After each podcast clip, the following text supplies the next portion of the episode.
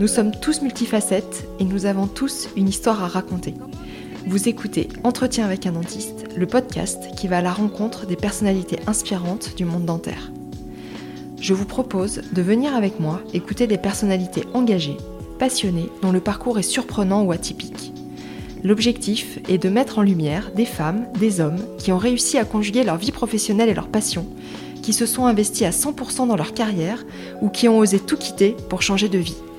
Dans une société de plus en plus digitalisée où la cadence s'accélère de façon vertigineuse, questionner les différents regards, prendre le temps d'écouter l'autre nous donne des clés pour mieux se comprendre. Je suis Florence Etcheverry, chirurgien dentiste et ici votre hôte. Il y a quelques temps, j'ai lancé un questionnaire sur les réseaux pour apprendre à vous connaître et comprendre quelles étaient vos attentes, en quelque sorte savoir à qui je m'adressais. Vous avez été nombreux à me répondre et le résultat est super enrichissant. Je prendrai le temps de vous répondre individuellement, mais je tenais d'ores et déjà à vous remercier pour le temps que vous m'avez accordé. Aussi, euh, quand je vous ai demandé quel profil vous aimeriez écouter, vous m'avez répondu massivement des reconversions. Donc ça tombe bien, c'est justement le sujet d'aujourd'hui. Euh, on parle souvent de reconversion et de mal-être dans les métiers qui touchent à la santé, mais aujourd'hui, plus que jamais, ça concerne toutes les catégories professionnelles. Et j'ai plutôt l'impression que c'est une question de tranche d'âge. Antoine était ingénieur dans le secteur biomédical lorsqu'il a été licencié de sa boîte et s'est retrouvé au pied du mur. Il a alors décidé de faire une pause et a demandé à faire un bilan de compétences. Il voulait s'extirper de cette sensation de précarité et du stress lié à l'emploi dans le secteur de l'ingénierie. Ce bilan, qui lui a pris plus d'un an, l'a conduit à la conclusion qu'il souhaitait devenir chirurgien dentiste. Il a donc monté un dossier pour obtenir une passerelle en troisième année à la faculté de Lyon et a signé un contrat CESP, le contrat d'engagement de service public qui a été créé en 2012 par la loi de financement de la sécurité sociale et qui prévoit une allocation mensuelle à partir de la deuxième année des études d'odontologie. Cette formule existe d'ailleurs en médecine et a même été créée en premier lieu en médecine, c'est ce que nous explique par la suite Antoine. Donc en contrepartie, ceux qui bénéficient de, de ce contrat s'engagent à exercer à titre libéral ou salarié dans une zone où l'offre médicale est insuffisante. C'est un échange passionnant où à la fin les rôles se sont inversés et c'est Antoine qui a fini par me poser des questions. Je vous laisse à notre conversation et je vous souhaite une très bonne écoute.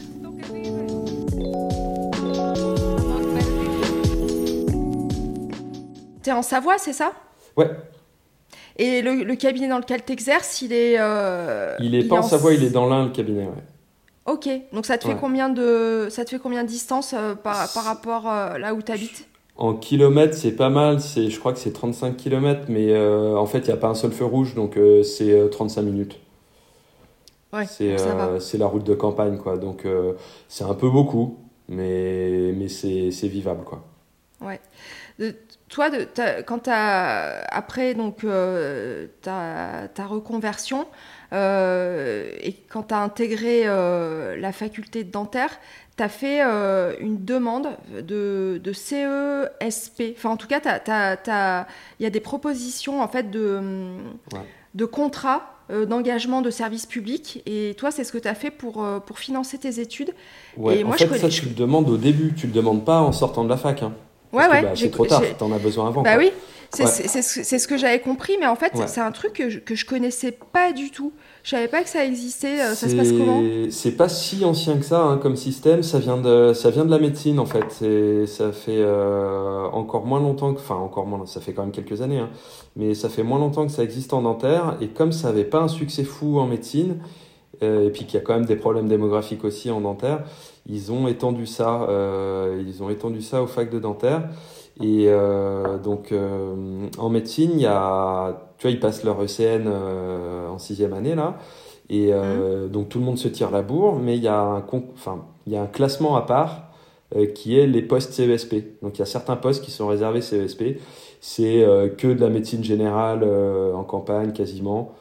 il doit y avoir quelques postes d'autres spécialités, mais en gros, c'est ça qui posait problème, c'est qu'il y a des gamins qui sont en deuxième, en troisième année, ils ont besoin de financer leurs études enfin ils savent qu'ils vont être médecins mais ça s'arrête là et en fait ils doivent déjà s'ils prennent les sous ils doivent ils savent qu'ils vont se restreindre à quasiment sur la médecine générale à peu près quoi et euh, dans euh, à, Limoges euh, et, les voilà, à la campagne. Ouais, des- et ouais, donc, ils ont, des euh, je coins sais pas, ils ont reculés, 20 quoi. ans, euh, ils n'ont pas encore euh, rencontré euh, quelqu'un, euh, tout ça, et ils se... donc en fait, ça, ça enferme vachement. Et donc, je suppose qu'avec tous les sacrifices qu'ils font, euh, c'est un peu jeune pour, pour fermer les choix. Donc, ça n'a pas un succès énorme. Et en dentaire, un peu plus, parce que ben, les études sont moins longues, et, et du coup, du coup, ouais, il y a des places qui sont arrivées comme ça, ouais. Et moi, clairement, ça faisait partie du package de réflexion Ouais. dès le début, parce qu'il fallait de toute Ouais. façon être financé. Donc, euh, ça a été Ouais. de- euh, vraiment des réflexions parallèles, quoi. Ouais, ouais. Et euh, donc toi, tu as, commencé euh, ta vie professionnelle euh, dans, un, dans un milieu qui n'est pas forcément celui de la santé à la base, puisque tu es, ingénieur. Ouais. Et ben, en fait, tu vois, j'avais l'impression que dans notre métier, euh, surtout en ce moment, il y a, beaucoup de, de désirs de reconversion. euh, euh, souvent, on, est, on se plaint de notre métier qui est, stressant, qui nous demande beaucoup de, compétences aujourd'hui différentes qu'on n'a pas forcément acquis pendant, nos études. Et, donc, j'avais plutôt l'impression que c'était propre euh, à- à- à- au métier euh, de santé. Donc, euh, De chercher à partir, tu veux dire? Ouais, de chercher à, faire, à faire autre chose. Et, et, et toi, euh, comme, je veux dire, euh, qu'est-ce qui t'a poussé en fait à, à, à 30, à, il me semble 35 ans, Mmh. à, à faire ce choix de, de repartir dans un cursus long? Bah, en fait, c'est marrant parce que moi, j'avais pas du tout cette perception-là de, de, d'aller à contre-courant de plutôt un flux qui serait de partir de la santé pour aller ailleurs. Moi, les- ce, que, ce que je voyais euh, dans le monde où j'étais, c'était complètement l'inverse. Euh, je voyais plein de gens qui cherchaient à se reconvertir. Euh, moi, mes copains de, de terminale, on est tous devenus ingénieurs. Maintenant, il y en a deux, je crois, qui sont encore ingénieurs. Quoi. Tout le monde a changé. Donc, euh, et dans le, enfin, dans, je sais pas, mon environnement social euh, par ici, euh, c'est pareil. Les gens, en fait, ils, je pense qu'on est un peu la première génération qui euh, bah, change, euh, qui prend des virages professionnels plus larges qu'avant, quoi. Et donc, euh, peut-être que toi, tu voyais ça parce que euh, tu vois beaucoup dans la santé, donc tu vois des gens qui partent. Et bah, moi, je voyais des gens qui partaient aussi de mon côté. Je pense qu'il y a des flux dans les deux sens, en fait, quoi. Oui, oui. Je pense que tu as raison, en fait. Je pense que c'est plutôt générationnel. C'est que euh, les- nos parents, euh, c'était inconcevable, euh, à part quelques exceptions. Mais si tu veux, tu, tu rentrais dans, un, dans une boîte où tu, où tu rentrais dans un domaine, euh, tu te posais même pas la question, euh, bien ou pas bien, tu allais jusqu'au bout. Euh, Ouais, disons que bien ou pas façon, bien, il y avait le- des garanties sur lesquelles tu pouvais compter. Et nous, bien ou pas bien, euh, on a vu qu'on pouvait pas trop compter sur les garanties. Donc, bon, bah, si c'est pas bien, on va bouger, quoi. Parce que, de toute façon, on n'a pas grand-chose Ouais, sur quoi puis compter. Donc, il y, a, il y a- il y a une recherche d'épanouissement euh, Ouais. professionnel. aussi, qui ouais. n'existait pas avant. Et, et c'est vrai que l'âge euh, de, on va dire, 35-40 ans, c'est, c'est, c'est vraiment euh, l'âge de, de- où, on, où on, on sait- on se connaît, où on a, on a une expérience euh, euh, suffisante de la vie pour savoir euh, où on dans quel domaine euh, on, aime, euh, on aimerait bosser. Et puis Mm. aussi, on a un petit peu plus de construit sa vie, donc, euh, donc euh, on peut un peu se poser. Mais bon, ça, on va en reparler parce que c'est vrai et, en même temps, c'est quand même super compliqué euh, quand tu as des enfants en bas âge et quand tu dois nourrir une, une famille. Donc, Bah souvent, c'est à peu près le même âge hein, où on commence à se demander un peu si on est sur la bonne route et puis où on a quand même construit des trucs de type famille, quoi. c'est les deux qui vont ensemble. Toi, t'en étais où euh, professionnellement quand, euh, quand tu t'es dit ça va, ça va plus, il faut que je change? Euh, donc bah moi je donc je travaillais il y avait un contexte de quand même de de- d'emploi euh, compliqué. J'avais fait des études longues quand même assez difficiles quoi qui m'avaient demandé pas mal de sacrifices et euh, le compte y était pas quoi. Euh, bah ouais à 34 ans j'avais été deux fois au chômage. Enfin j'avais vraiment l'impression d'avoir euh, que le compte y était pas quoi que, le problème principal c'était ouais, c'était l'emploi quoi. Je savais que je pouvais devoir bouger de région parce que j'ai plus de boulot et qu'il faut aller ailleurs. C'était ça c'était un problème dans ma vie quoi. La, c'était une forme de précarité. Alors pas la pire précarité hein, mais quand même une forme de précarité que normalement, après 10 ans d'études, après le bac, tu préférerais t'en passer, quoi. Et, et, donc ça, c'était vraiment un problème. Et donc j'avais j'avais un boulot, c'est comme ça qu'on est arrivé en Savoie dans une, euh, dans une petite, euh, une petite start-up, une toute petite PME. Et euh, donc c'était sympa, mais donc la partie intéressante du boulot se faisait beaucoup grignoter par la partie moins intéressante. Quoi. Et, et donc j'y pensais, mais j'y pensais comme, comme quand on a encore un petit peu le choix de, de, de pas de pas se frotter trop fort au changement non mm. plus quoi. Donc euh, et puis un beau jour j'ai appris que j'allais être licencié quoi. Euh, bon bah t'es gentil mais il y a plus de sous alors tu dégages. Et euh, c'était quoi comme boîte? c'était une toute petite boîte dans le dans le secteur biomédical. D'accord. Qui était mon, mon domaine d'ingénierie de, de, formation quoi. Et, et ouais voilà bon bah, t'es mignon mais on n'a plus de sous alors tu, tu, tu rentres chez toi quoi et euh, donc là, c'était le moment, ok, bon, là, on va faire une petite pause, on va réfléchir un peu à ce qu'on veut faire pour la suite. C'était assez évident que je ne retrouverais pas, euh, pas mieux et que ça allait être difficile de trouver équivalent et que équivalent me disait plus tellement. Quoi. Donc euh, mm. c'était un peu une forme d'opportunité hein, de, de, se dire bon voilà, on, va se poser un petit peu, on va réfléchir, qu'est-ce que tu sais faire, qu'est-ce que tu sais pas faire et qu'est-ce que tu veux pour la suite et pour euh, éviter euh, ce stress d'emploi euh, qui, était, enfin, qui était vraiment quelque chose dont je voulais plus. Quoi. Hmm. Et, tu t'es fait aider ou tu l'as fait tout seul, cette démarche de remise en question? Alors, bon, ça, trottait un peu dans ma tête. Hein, on en discutait un petit peu, genre, les discussions de trajet en voiture. Quoi. Mais, euh, mais voilà, c'était pas plus concret que ça parce que finalement, ben, quand on a un boulot et un salaire euh, qui tombe, euh, finalement, on est occupé par ça. Quoi. Mais, euh, mais ça trottait un petit peu. Et puis, donc, bah, du coup, un jour, j'étais au pied du mur. Quoi. Il fallait vraiment trouver. Et du coup, c'est marrant, le réflexe quand j'ai su que j'allais être licencié, c'était de demander un, un bilan de compétences. et donc, donc j'ai fait ça. Et, euh, et, ouais, ça a permis de, disons, d'avoir un, un, cadre pour euh, réfléchir à tout ça. Quoi. Hmm. Et, euh, et, ça s'est étalé sur, sur, sur une période de combien de temps? Le, le, bilan lui-même ou la réflexion sur qu'est-ce que tu vas bah, faire de ta vie maintenant quoi? Entre, bah, entre, entre le, on va dire entre le licenciement et, et l'intégration en dentaire?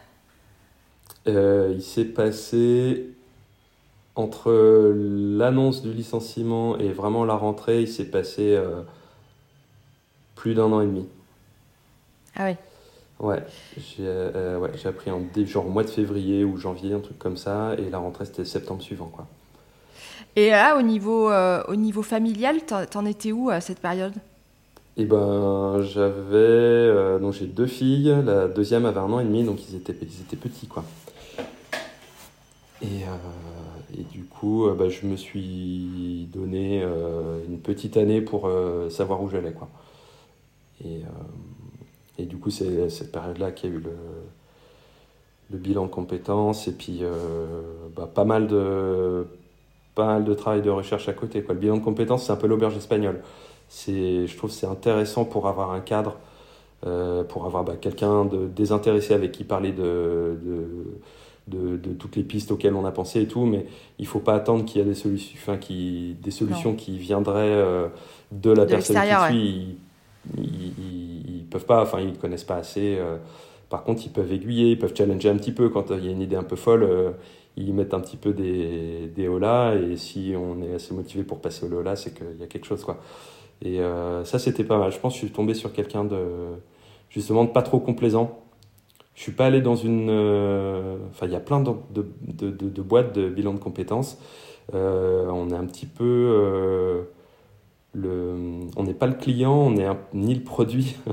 on est le, la condition sine qua non pour toucher les, les aides des employeurs qui financent ces trucs-là. Donc, quand on va les voir, on est formidable, on est le meilleur, on est merveilleux, qu'est-ce qu'on est intéressant. Et en fait, on se Enfin, moi, je, ça m'avait pas donné confiance. J'avais vraiment l'impression que bon, euh, j'étais là pour euh, que qu'il y ait de l'argent qui tombe euh, des organismes, quoi. Et il y en avait, je me rappelle pas du tout du nom de l'organisme. C'est un truc semi-public dans des logos un peu pourris, dans des locaux un peu pourris. Ils avaient pas la belle plaquette. Ils me disaient pas que j'étais formidable au bout de 4 secondes de conversation. Et ça m'a vachement plus donné confiance. Et je regrette pas du tout. le gars était sérieux et justement pas complaisant. Quoi. Il était pas là pour me dire ce que j'avais envie d'entendre. Et c'était très bien comme ça. Quoi. Et ton, ton frère est, est kiné, donc euh, tu avais quand même euh, quelqu'un euh, avec toi qui, qui, a fait des études dans la, dans la santé. C'est quelque chose qui t'avait déjà titillé avant? Alors la santé, oui, complètement. C'était le... le... J'avais vraiment failli tenter la médecine à l'époque de l'orientation en terminale, quoi.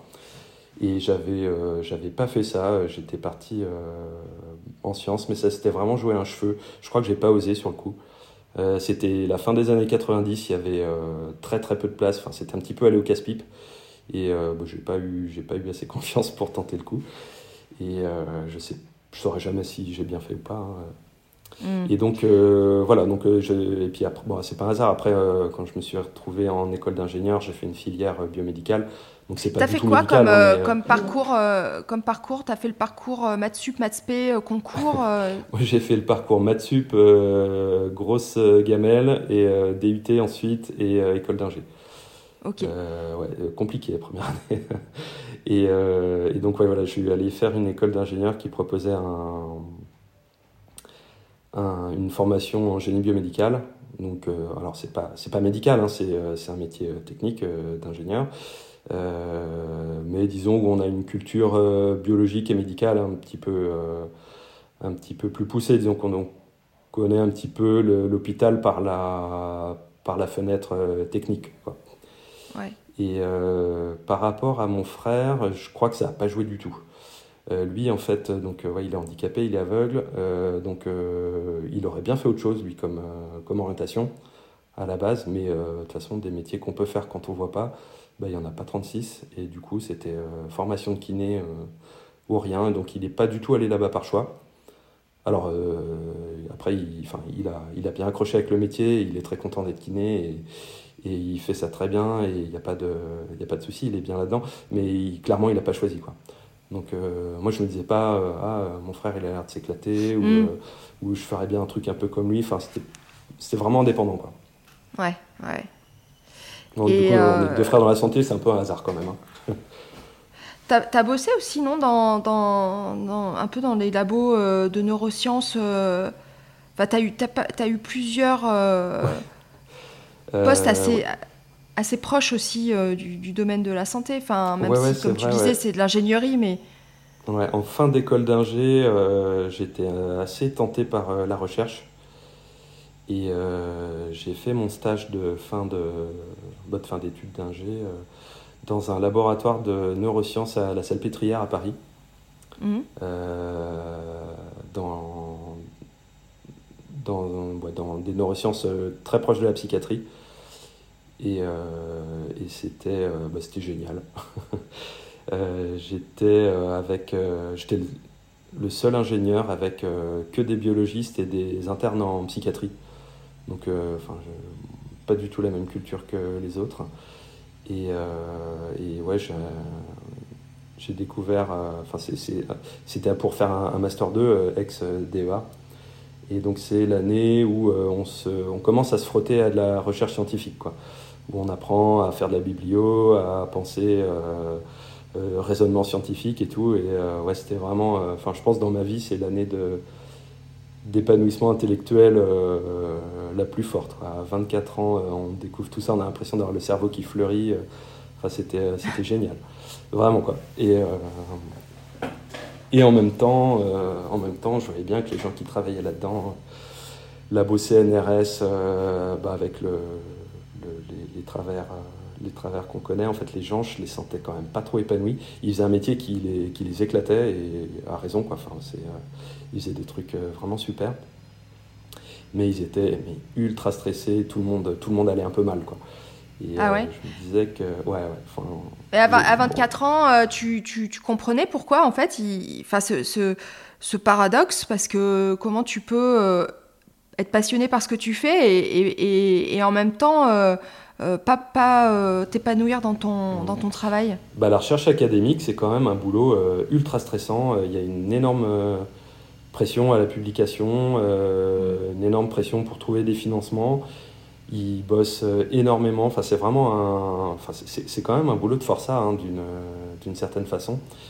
Et, et donc, bah, c'est des structures qui sont très verticales. Il y a des les gens qui sont placés au-dessus ont un énorme pouvoir sur les gens qui sont placés en dessous et tout le monde est très stressé quoi. Et, euh, et ouais, ça fait des, c'est des rapports humains qui sont pas simples quoi. Et alors euh, bon, quand euh, moi j'étais étudiant, j'étais même pas thésard, donc euh, j'étais un peu un peu libre là-dedans, donc j'en souffrais pas, mais je voyais les autres qui bah, qui ouais, qui psychologiquement ils avaient une existence pas facile quoi. Euh, c'était vraiment dur. Alors ils étaient ils continuaient parce qu'ils s'éclataient, hein, mais euh, je pense que les gens souffraient pas mal. Et euh, du coup, moi, je me suis cru plus malin que tout le monde. Je me suis dit, bah, puisque tu es ingénieur,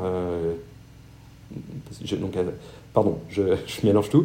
J'avais fait mon stage de fin d'études là-dedans, mais ensuite j'ai poursuivi en DEA. Donc en fait, dans le labo, j'ai passé un an et demi, les six mois de stage plus l'année d'après. Donc euh, ça m'a laissé un petit peu le temps de, de voir tout ça. Ouais. Et du coup, après, je- à l'issue de ça, je savais que je voulais continuer en thèse. Mais euh, j'avais peur de me retrouver dans le même état que les gens qui travaillaient dans le même labo. Et donc c'est là que je me suis cru plus malin que les autres en me disant, bah, puisque tu es ingénieur, tu peux peut-être euh, trouver à faire ta thèse dans une entreprise. Voilà, en me disant que la casquette ingénieur plutôt qu'un master de la fac euh, était un peu plus séduisante dans les entreprises. Là, on était dans des années où il n'y avait pas de problème de- d'emploi. Là, le, marché de l'emploi fonctionnait bien. Et, euh, et du coup, je me suis dit, eh ben, euh, au lieu de faire de la recherche dans un labo, tu vas faire de la recherche dans une entreprise à cheval sur un labo. Et je m'étais dit que les rapports seraient peut-être un petit peu plus sains, etc. Et c'est comme ça que je me suis retrouvé en thèse CIFRE, dont je me souviens plus trop ce que ça veut dire, mais c'est les thèses, euh, les thèses euh, financées par une entreprise où on a un pied dans l'entreprise et un pied euh, dans un labo universitaire avec un directeur de thèse qui est un, vrai scientifique. Quoi. Et je parlais d'épanouissement intellectuel tout à l'heure, bon là c'était pas la même. Mais là, t'étais, t'étais dans, dans quel labo universitaire alors? Alors j'étais dans un labo euh, universitaire qui était, euh, bah, qui avait déjà des liens avec l'entreprise dans lesquelles j'avais trouvé le financement. En fait, Euh, du coup, j'ai pas mal changé de sujet de recherche. Moi, je me disais, ouais, ce sera passionnant de toute façon. et bon, quand même, il y a des sujets un peu moins passionnants que d'autres. C'était intéressant, mais c'était pas aussi stimulant que que les neurosciences fondamentales que j'avais commencé à toucher du doigt pendant ce pendant ce, ce DEA là, ce, master 2. Et euh, du coup, j'étais, euh, enfin, j'avais j'étais euh, tout le temps dans, l'entreprise et j'allais une ou deux, c'était même pas dans la même ville, j'étais en région parisienne la plupart du temps. Et le labo il était à Lyon, donc je faisais, je sais pas, peut-être, j'allais voir trois fois dans l'année, quatre fois mon directeur de thèse. Et le reste du temps j'étais dans la vie de l'entreprise. Ouais, voilà, c'était pas ma place, assez clairement. Hmm. Alors, euh, bon, c'est hyper formateur. La thèse, c'est euh, c'est une, une épreuve un peu initiatique aussi, quoi. Euh, Ouais. On saigne pas mal hein, pendant quelques années. C'est vraiment, un- c'est vraiment un marathon. Mais ça, ça, a dû, mal, ça, a dû te ça a dû te servir, euh, même, euh, même après, plus tard, euh, dans les études de dentaire, Ah bah ouais, ouais, évidemment, la, la thèse, mais même aujourd'hui, dans l'approche euh, scientifique, tu vois, des fois qu'on perd un peu, c'est-à-dire quand on sort euh, de, de la fac, euh, sauf ceux qui continuent les DU et le, tous les parcours universitaires, mais ceux qui sont pressés de partir, euh, dont je faisais partie après, Ouais. tu vois, de se remettre à la biblio, de se remettre euh, aux fondamentaux. Ouais, complètement. Ça, c'est. euh, Et même dans la vie de citoyen, en fait, je, fais un peu un, parallèle entre euh, un métier qui est donc euh, un métier qui est clinique, qui est pas scientifique, qui est pas loin de la science, mais qui est pas un métier de scientifique. On produit pas de la connaissance. On... n'utilise pas des méthodes de, scientifiques pour, être dentiste. Quoi.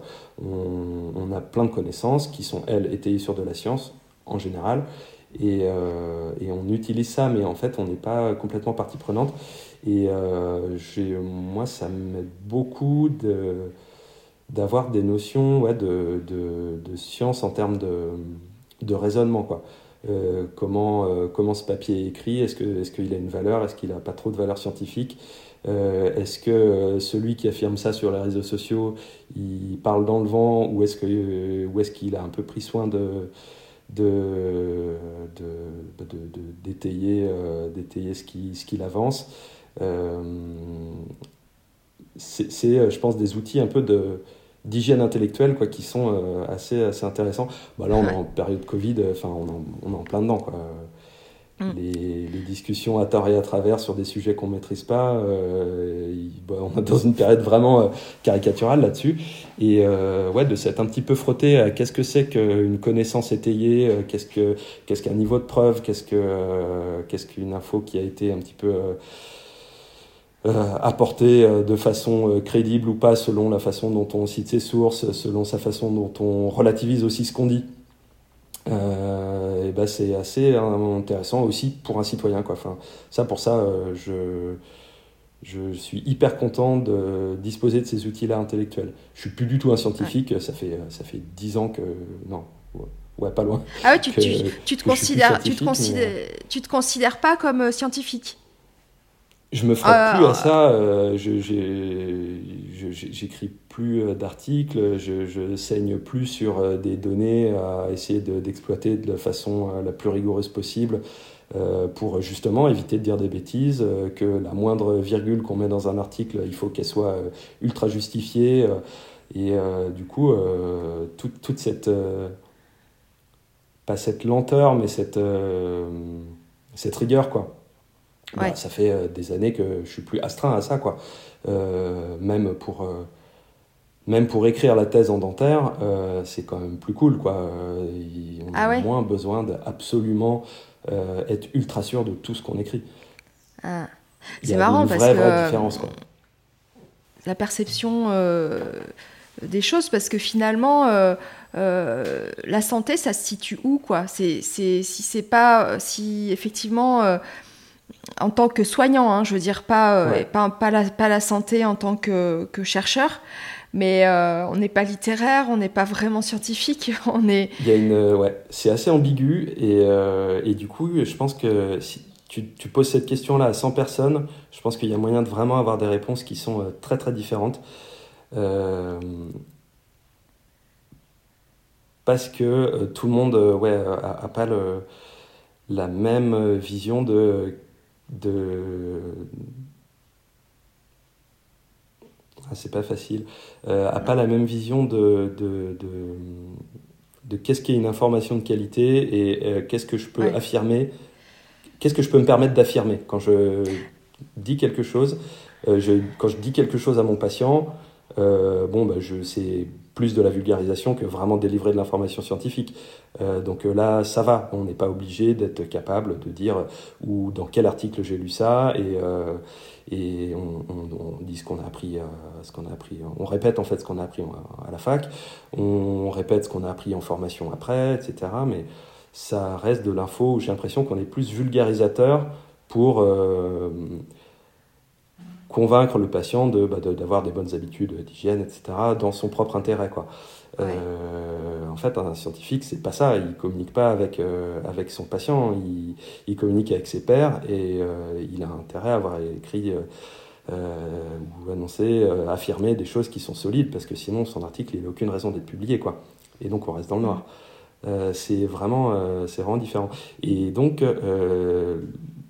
la position du soignant, elle est super différente entre je suis euh, dans ma salle de soins et j'explique à mon patient comment se brosser les dents, où là on est vraiment vulgarisateur et on s'adapte à, son patient pour euh, essayer de délivrer une information qui lui permettra de se brosser les dents le mieux possible et que voilà.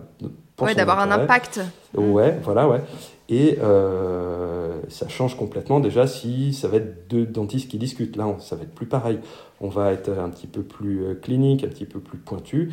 Et c'est encore un autre degré si on veut vraiment parler sur un terrain scientifique. Et là, ouais, je trouve qu'on change vraiment de on change vraiment de niveau d'exigence. si on en discute entre confrères, ah ouais, toi tu fais comment? On est à mi-chemin entre l'artisanat, moi j'ai mon petit coup de main, je mets un petit coup de spatule comme ci, comme ça pour donner la bonne sculpture et tout, ou ouais, c'est la dimension artisanale c'est super différent de présenter euh, le résultat d'une étude scientifique avec euh, des stats, euh, un setup expérimental qui permet de, qui ait le moins de biais possible, des stats qui soient les plus honnêtes possibles dessus et une discussion qui soit pas trop complaisante avec son hypothèse de départ. On n'est vraiment pas du tout dans le même niveau d'exigence intellectuelle et en même temps on est dans une communication, enfin c'est inverse quoi.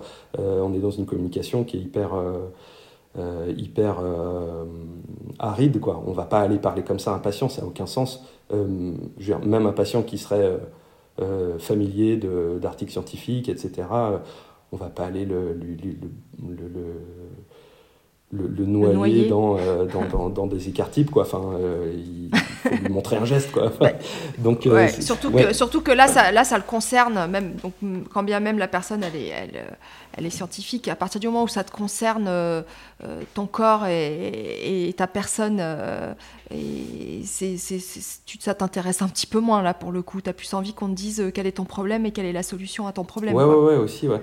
Et du coup, c'est vrai que, parce que j'ai pas, je trouve que j'ai pas trop bien répondu à ta question, la position du, du soignant là-dedans, elle est vraiment, elle est vraiment hybride.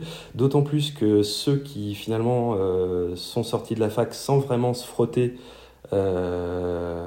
à la science au sens euh, production d'une connaissance scientifique, donc ouais, avec toute l'aridité qu'il y a derrière, euh, souvent pensent de, bonne foi, hein, c'est pas être des scientifiques, parce que sur leur bac c'est écrit S comme scientifique, et que effectivement hein, c'est des études où on est plus près de la science que de Balzac, mais, mais c'est pas des scientifiques en fait, quand on sort de dentaire, on n'est pas un scientifique, on ne connaît pas la recherche, on ne connaît pas comment euh, fabriquer de la connaissance.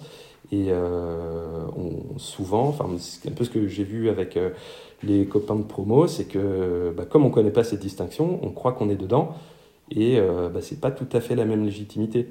Alors souvent, c'est pas mmh. grave, parce que je veux dire, c'est pas, pas, c'est pas non plus un, un énorme problème. Euh, mais, euh, mais voilà, quand on se met à relayer des choses qui sont pas trop bien établies euh, et qu'on le fait en se croyant ça peut être problématique. C'est un petit peu gênant. Et je trouve, c'est vraiment des, des, questions qui sont complètement dans l'air du temps en ce moment avec les histoires de Covid. Des gens qui affirment, qui affirment des trucs qui n'ont aucune réalité scientifique, des, des, choses qui sont juste pas établies ou même on a essayé de l'établir correctement et c'est genre il n'y a plus débat. Et pourtant, tu as quand même des gens qui sont soignants et qui se réclament de ça. Euh, moi, ça me, ça pose un énorme problème intellectuel. et tu, tu, tu, penses d'ailleurs euh, à ce, à ce titre que euh, on manque de, de rigueur scientifique peut-être pendant notre cursus, c'est-à-dire que on, on est trop dans l'aspect dans l'aspect technique. Ah, on peut pas tout faire. mais... C'est difficile. Je crois que ça a beaucoup changé par rapport aux, aux anciens qui avaient pas du tout euh, de culture scientifique. Euh, je crois qu'en médecine, il y a eu un virage quand même qui a été assez important. Maintenant, il y a de la lecture critique d'articles et dans, dans leur concours là. Euh, donc il y, a un, il y a un virage qui a été, qui a été, qui a été comme, en tout cas commencé. en dentaire, je ne sais pas trop, mais j'ai l'impression que, que dans le temps, c'était un petit peu plus loin de la science qu'aujourd'hui. Mm. Mais je trouve qu'il y a quand même un petit peu une zone grise ouais, où on, croit qu'on est dedans sans être vraiment dedans. Et puis on a des cours par contre qui sont... On a des cours qui sont donnés par des profs qui sont très cliniques et on a des cours qui sont donnés par des, des profs qui sont dentistes, mais aussi qui ont fait de la recherche derrière, qu'en font toujours et qui eux pour le coup sont des vrais scientifiques. Et on a les deux, on va avoir un cours de l'un le matin et un cours de l'autre l'après-midi. Je suis pas sûr que tout le monde fasse très très bien la différence si on n'a pas, euh, bah, si on ne s'est pas euh, déjà frotté à ces questions-là. quoi.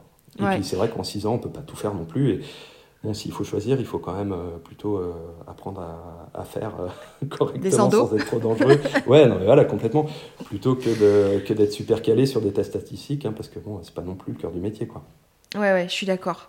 Et euh, donc, toi, après cette année et demie euh, de réflexion, euh, tu as eu un. Alors, ça se fait pas non plus comme ça en claquant des doigts, mais tu as eu une passerelle et tu es arrivé en, troisième année.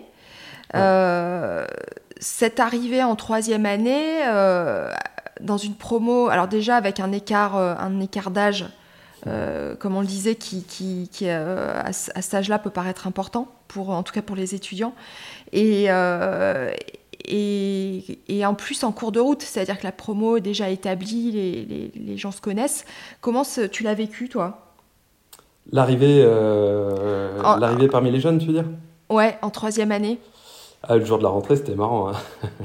Il y avait le, c'était le jour où ma fille aînée rentrait en maternelle. Donc euh, le premier jour d'école euh, pour elle et le premier jour d'école aussi pour moi.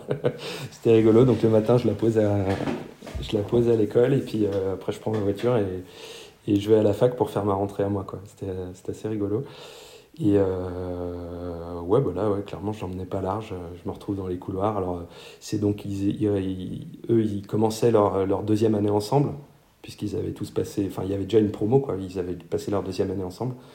Et donc euh, là, ouais, on arrive dans un couloir, euh, tout le monde se connaît, ouais, salut, t'as passé des bonnes vacances et tout.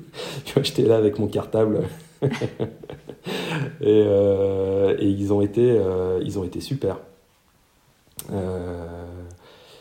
Moi, je me suis senti hyper bien accueilli.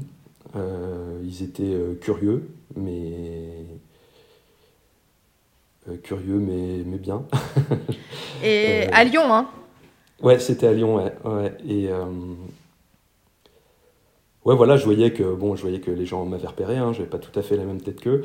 Et ouais, voilà, il y en a qui sont venus vers moi, me poser deux trois questions, mais sans sans, sans, sans, trop se demander ce que je foutais là non plus. Quoi. Enfin, je sentais que j'étais le bienvenu. Et,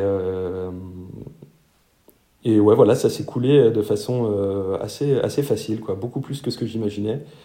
Et euh, ouais, moi j'ai, j'ai, trouvé que j'étais bien accueilli, quoi. Et d'une façon générale, se retrouver plongé au milieu de au milieu d'une centaine de personnes comme ça. On a passé 4 ans ensemble, on a 15 ans d'écart. Euh, c'est une expérience super intéressante, même je veux dire, dans, Humainement, dans, la vie, dans la vie perso. Quoi. C'est super de se. Je, vois ça un peu comme un Erasmus, mais euh, dans le temps. Quoi. L'Erasmus, c'est dans l'espace, on part dans un autre pays avec des gens de son âge. Et, et là, euh, je suis resté dans le même pays avec des gens d'une autre génération euh, qui avaient plus l'âge de mes nièces que, que, le mien. Quoi. Et, et j'ai adoré. Quoi. C'est marrant de voir et puis, enfin, je les ai un peu vus euh, mûrir aussi, quoi, pendant, pendant ces 4 ans. Ils ont complètement changé. Euh, c'était mignon, quoi. Et tu, et tu penses que tu étais, étais, un peu un référent Le fait d'avoir plus d'expérience, d'être plus âgé, d'avoir du recul sur la vie et tout? Tu, tu... Non, non, pas trop. Non, non, non. Et enfin, heureusement, euh, enfin, j'étais pas le, le, vieux sage à qui on va demander conseil. heureusement, quoi. Enfin, je me serais pas du tout senti légitime pour ça. Euh, non, non, voilà, à part, à part quelques, quelques vannes de temps en temps, euh, ce qui est de bonne guerre, quoi. Euh, non, non, il, il, me posait des questions assez factuelles sur, sur comment je m'organisais, voilà, le, le, fait d'avoir des enfants, etc. Mais sinon, non, j'étais pas, le, j'étais pas le vieux sage sur la montagne qu'on va consulter quand on a un problème dans la vie, et heureusement. Ouais. Ouais, heureusement, ouais. Et, euh, et, et, et, les enseignants, parce que c'est ce qu'on disait au tout début, euh, tu, tu, te retrouves. Euh, enfin, je veux dire, il y a des attachés, il y a mmh. des. alors, peut-être pas après professeur ou même maître de conf, mais en tout cas, assistant et attaché, tu, devrais, tu devais te retrouver avec des personnes du même âge que toi. Ouais, ça c'est vraiment bizarre. Il y a vraiment une énorme différence de statut entre l'étudiant et euh, tout ce qui n'est pas étudiant à la fac. Euh, c'est hyper hiérarchisé, on sent vraiment qu'on n'est pas tout à fait humain, surtout au début, en troisième année. Euh, je... enfin, par rapport à ce que j'avais connu de mes études en école d'ingé, où bon, on voit bien la différence entre le prof et l'étudiant, mais il n'y a pas vraiment l'humain et le sous-homme. Quoi. Et là, j'ai vraiment senti ça. surtout en troisième année, on était un, j'avais vraiment l'impression que les étudiants, on était un espèce de troupeau indifférencié de, de, de, branleurs en puissance, quoi, qu'il fallait, euh, qu'il fallait, euh, il fallait secouer pour, euh, pour qu'ils s'investissent un peu dans leurs études. J'avais l'impression d'être au milieu de plein de gens super sérieux, vachement impliqués et tout. Et, et le, disons, l'attitude par défaut, que ce soit des enseignants ou pas des enseignants, ça peut être administratif et tout, c'était le, ouais, le branleur à, mater quelque part. Quoi. Enfin, je sais pas si c'est parce que du coup, moi j'avais l'habitude qu'on me parle comme un adulte et tout ça, donc j'ai vu le truc un petit peu en noir. Je sais pas trop. Mais en tout cas, euh, après ça, ça t'aide beaucoup. Hein. T'es pas le seul hein, euh, à, penser, enfin, à avoir ce, ressenti-là qui peut mm. d'ailleurs laisser euh, des, traces pendant pas mal d'années. Mm. moi, je, je, l'ai pas eu sur le moment parce qu'effectivement, quand tu arrives et que tu as 19, 20 ans, ben, tu sais pas exactement à quoi t'attendre, donc tu sais pas comment ça se passe ailleurs, en fait. Donc mhm. moi, dans mon imaginaire, euh, ça se passait un petit peu comme ça dans toutes les études euh, supérieures où, où on te demandait euh, beaucoup, de, beaucoup de travail et beaucoup de... Enfin, une exigence, en fait, en résultat. Et, et c'est après, moi, que je me suis... C'est pas... C'est en faisant un travail avec du recul où je me suis dit... c'est pas normal, quoi. Enfin, je veux dire, moi, je, je, je euh, je ne parle pas de tous les enseignants, mais moi, je, je, pense que la pédagogie, c'est quelque chose de passionnant, la transmission aussi. Et je ne me vois pas, euh, je me vois pas avoir cette attitude, euh, justement, dominatrice, mmh. à, faire peur aux... Enfin, moi, j'avais des, des, des, des, enseignants et des enseignantes, clairement, qui, qui me faisaient peur, quoi. J'allais, je rentrais dans les salles de, de, soins pour les voir bosser. j'avais des sueurs, quoi. Euh, ouais, ouais, après, ils ont ce sentiment d'avoir l'impression qu'on était une masse indifférenciée, finalement, c'était un peu réciproque parce que on les connaissait pas encore très bien et du coup, on avait aussi l'impression que les profs étaient une masse indifférenciée. Après, plus on passe du temps au contact les uns des autres, plus, euh, plus tout ça, ça s'individualise un petit peu. Donc là, on commence à voir que bah ouais, lui, euh, il est content de faire peur. il y a des gens euh, vraiment toxiques, hein, et il y a des, enfin, et la plupart des gens, en fait, ils sont, ils sont là pour enseigner, ils le font très bien et tout. Et mais c'est vrai qu'il faut attendre un petit peu, enfin. Peut-être d'arriver en clinique pour ouais mm. ça ça change vraiment beaucoup on n'est plus on n'est plus ouais les, les, les enfants à qui il faut faire rentrer dans le crâne qu'il faut travailler et on est plus, euh, alors pas des futurs confrères non plus, il hein, ne faut pas exagérer, mais euh, on rentre dans quelque chose d'un petit peu plus, un petit peu plus personnalisé en tout cas.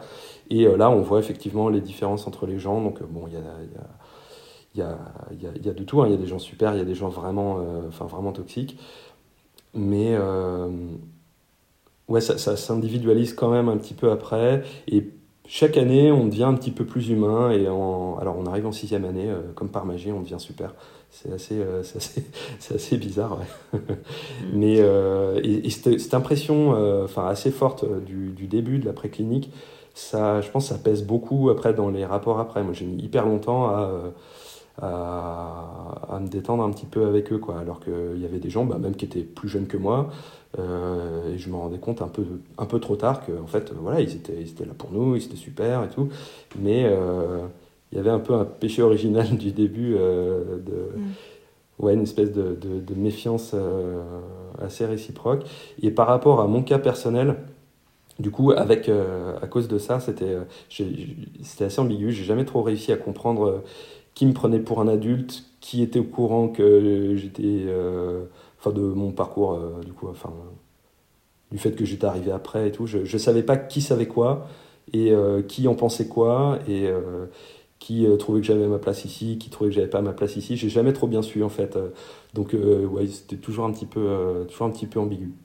ouais, c'est curieux cette distance et hum, ce, ouais, il y a vraiment une, une, une distance on a l'impression que on, cherche pas euh, à, te connaître quoi en fait. Alors qu'on n'est pas nombreux tu vois. Enfin là ça a augmenté ça a augmenté là aujourd'hui les, promos. Mais nous on était on était vraiment des c'était des classes quoi plus que des mmh. promos en fait. Euh, et tu, vivais comment euh, matériellement pendant ces années là ben ben, puisque j'étais financé en fait la première année donc la troisième année euh, je savais pas encore si mon plan de CESP allait fonctionner ou pas. Euh, c'est pas quelque chose qui se gère avant la rentrée, c'est quelque chose qui se gère au cours de l'année. Il y avait eu un petit peu des rebondissements, à un moment j'ai cru que j'allais pas l'avoir et tout. Donc là c'était une année, bon bah on, fait, on serre tous les robinets à fond et puis et puis, euh, ben, j'avais un loyer du coup à payer, euh, à, payer à Lyon. J'avais, je sous-louais une chambre chez l'habitant, donc vraiment la solution la moins chère euh, qu'on puisse imaginer. Et puis, bah, sinon, tous les robinets fermés. Quoi. de toute façon, c'était une année avec énormément de boulot. J'avais quand même deux ans à rattraper. Plus, c'était une année avec bah, beaucoup de boulot. On était évalué vraiment tout le temps. C'était une année avec une réforme de l'enseignement où il n'y avait pas des cours magistraux et puis des examens à la fin du semestre. Euh, on recevait un cours euh, par mail et euh, la semaine d'après, on arrivait en TD, on commençait par l'évaluation. Ah oui. Donc, et puis c'était, on essuyait un petit peu les plates. C'était la première année que ça se faisait. Donc il y avait bah, voilà, des enseignants qui avaient vraiment la main lourde. Il y avait des fois 200 pages de photocopies de bouquins à connaître pour la semaine d'après. Et puis il y avait trois autres évaluations du même jour, euh, du même type le même jour. C'était une charge de boulot vraiment importante. Et donc, euh, ben, matériellement, euh, ça tombait bien parce que de toute façon, c'était boulot la semaine, le soir et le week-end. Et donc, on n'a pas dépensé beaucoup de sous cette année-là. Et donc, après, j'ai su que j'avais le, le, CESP où là, du coup, j'avais quand même un revenu.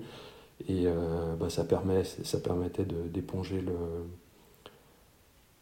le, surcoût euh, de la vie euh, lié au fait que j'habitais pas euh, chez moi la semaine. Quoi. Ça, ça devait être chaud quand même. Hein, de... C'est-à-dire que la semaine, tu étais en appartement sur Lyon pour, pour les études et tu retournais avec ta femme et tes filles le week-end? Ouais. Et ben, bah donc, à partir du moment où il y avait le financement, déjà financièrement, je savais que ça passait. Donc, ça libère aussi un petit peu le truc. Et puis après, bah, il y a le côté euh, familial, quoi. Effectivement, euh, là, euh, ben, je disais tout à l'heure que la première année était difficile au niveau boulot. elle a été aussi sacrément difficile pour ma compagne, qui s'est pris quand même un bon changement de rythme dans la figure cette année-là. Donc les, deux enfants en bas âge, la, vie de, la vie de tous les jours à gérer toute seule. Euh, ouais, elle faisait une drôle de tête à Noël quand même. Elle était euh, vraiment à genoux. Euh, enfin, on était tous les deux bien défoncés, mais je crois qu'elle encore plus quand même. Et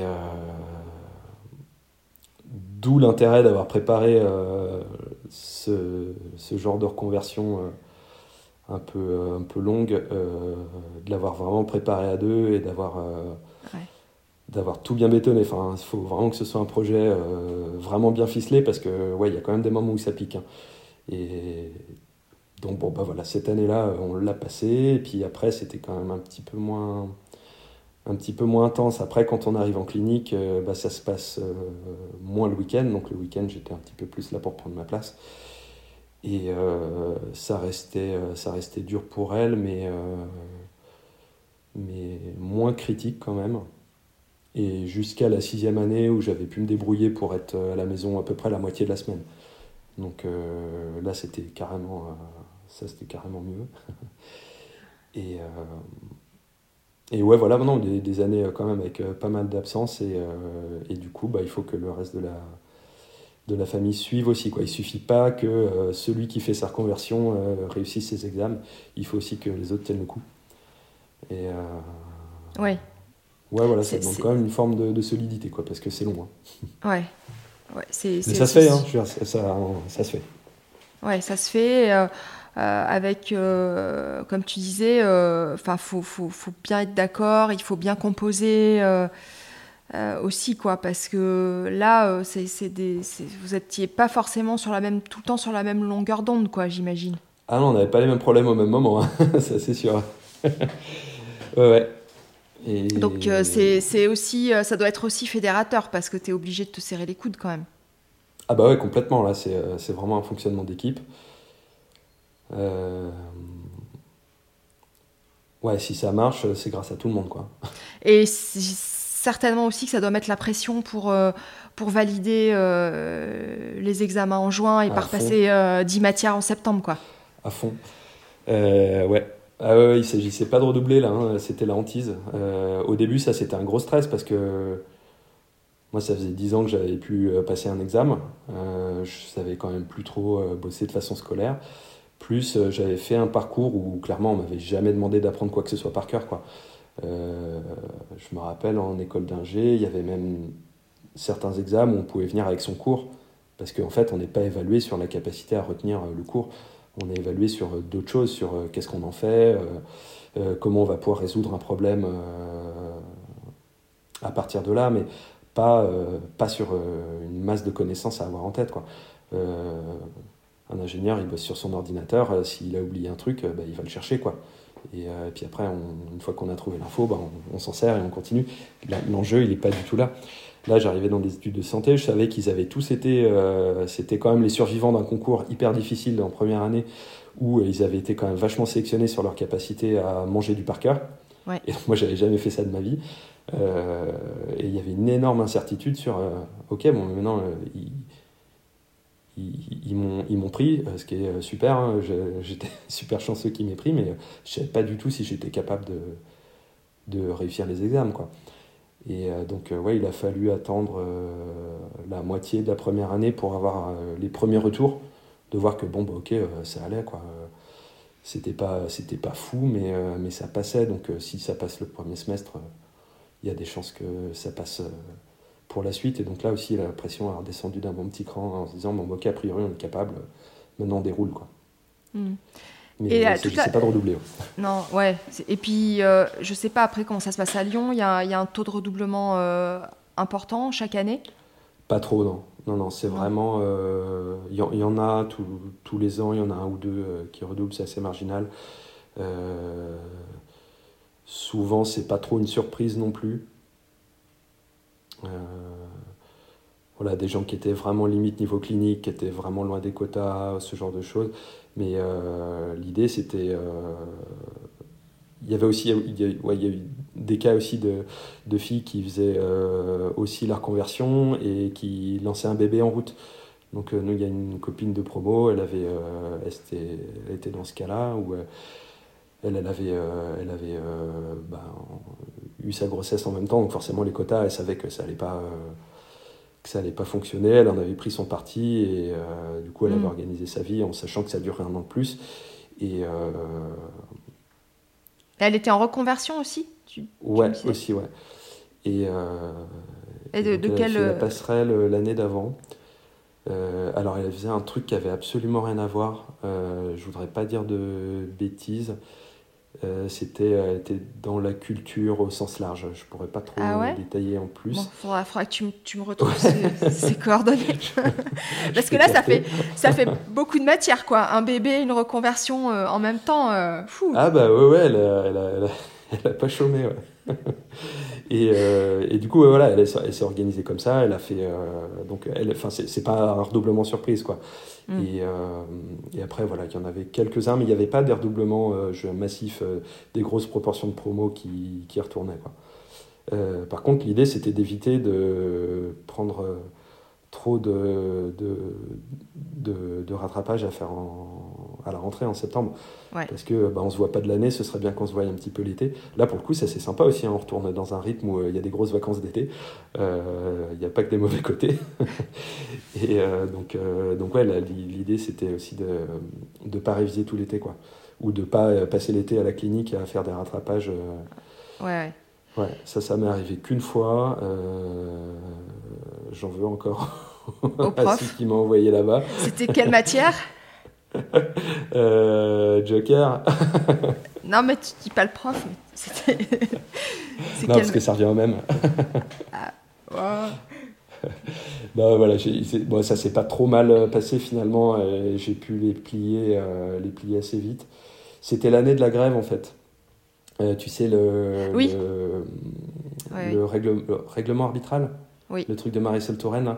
Mm. Et donc, euh, il y avait eu, euh, il y a eu un bon mouvement euh, dans les facs.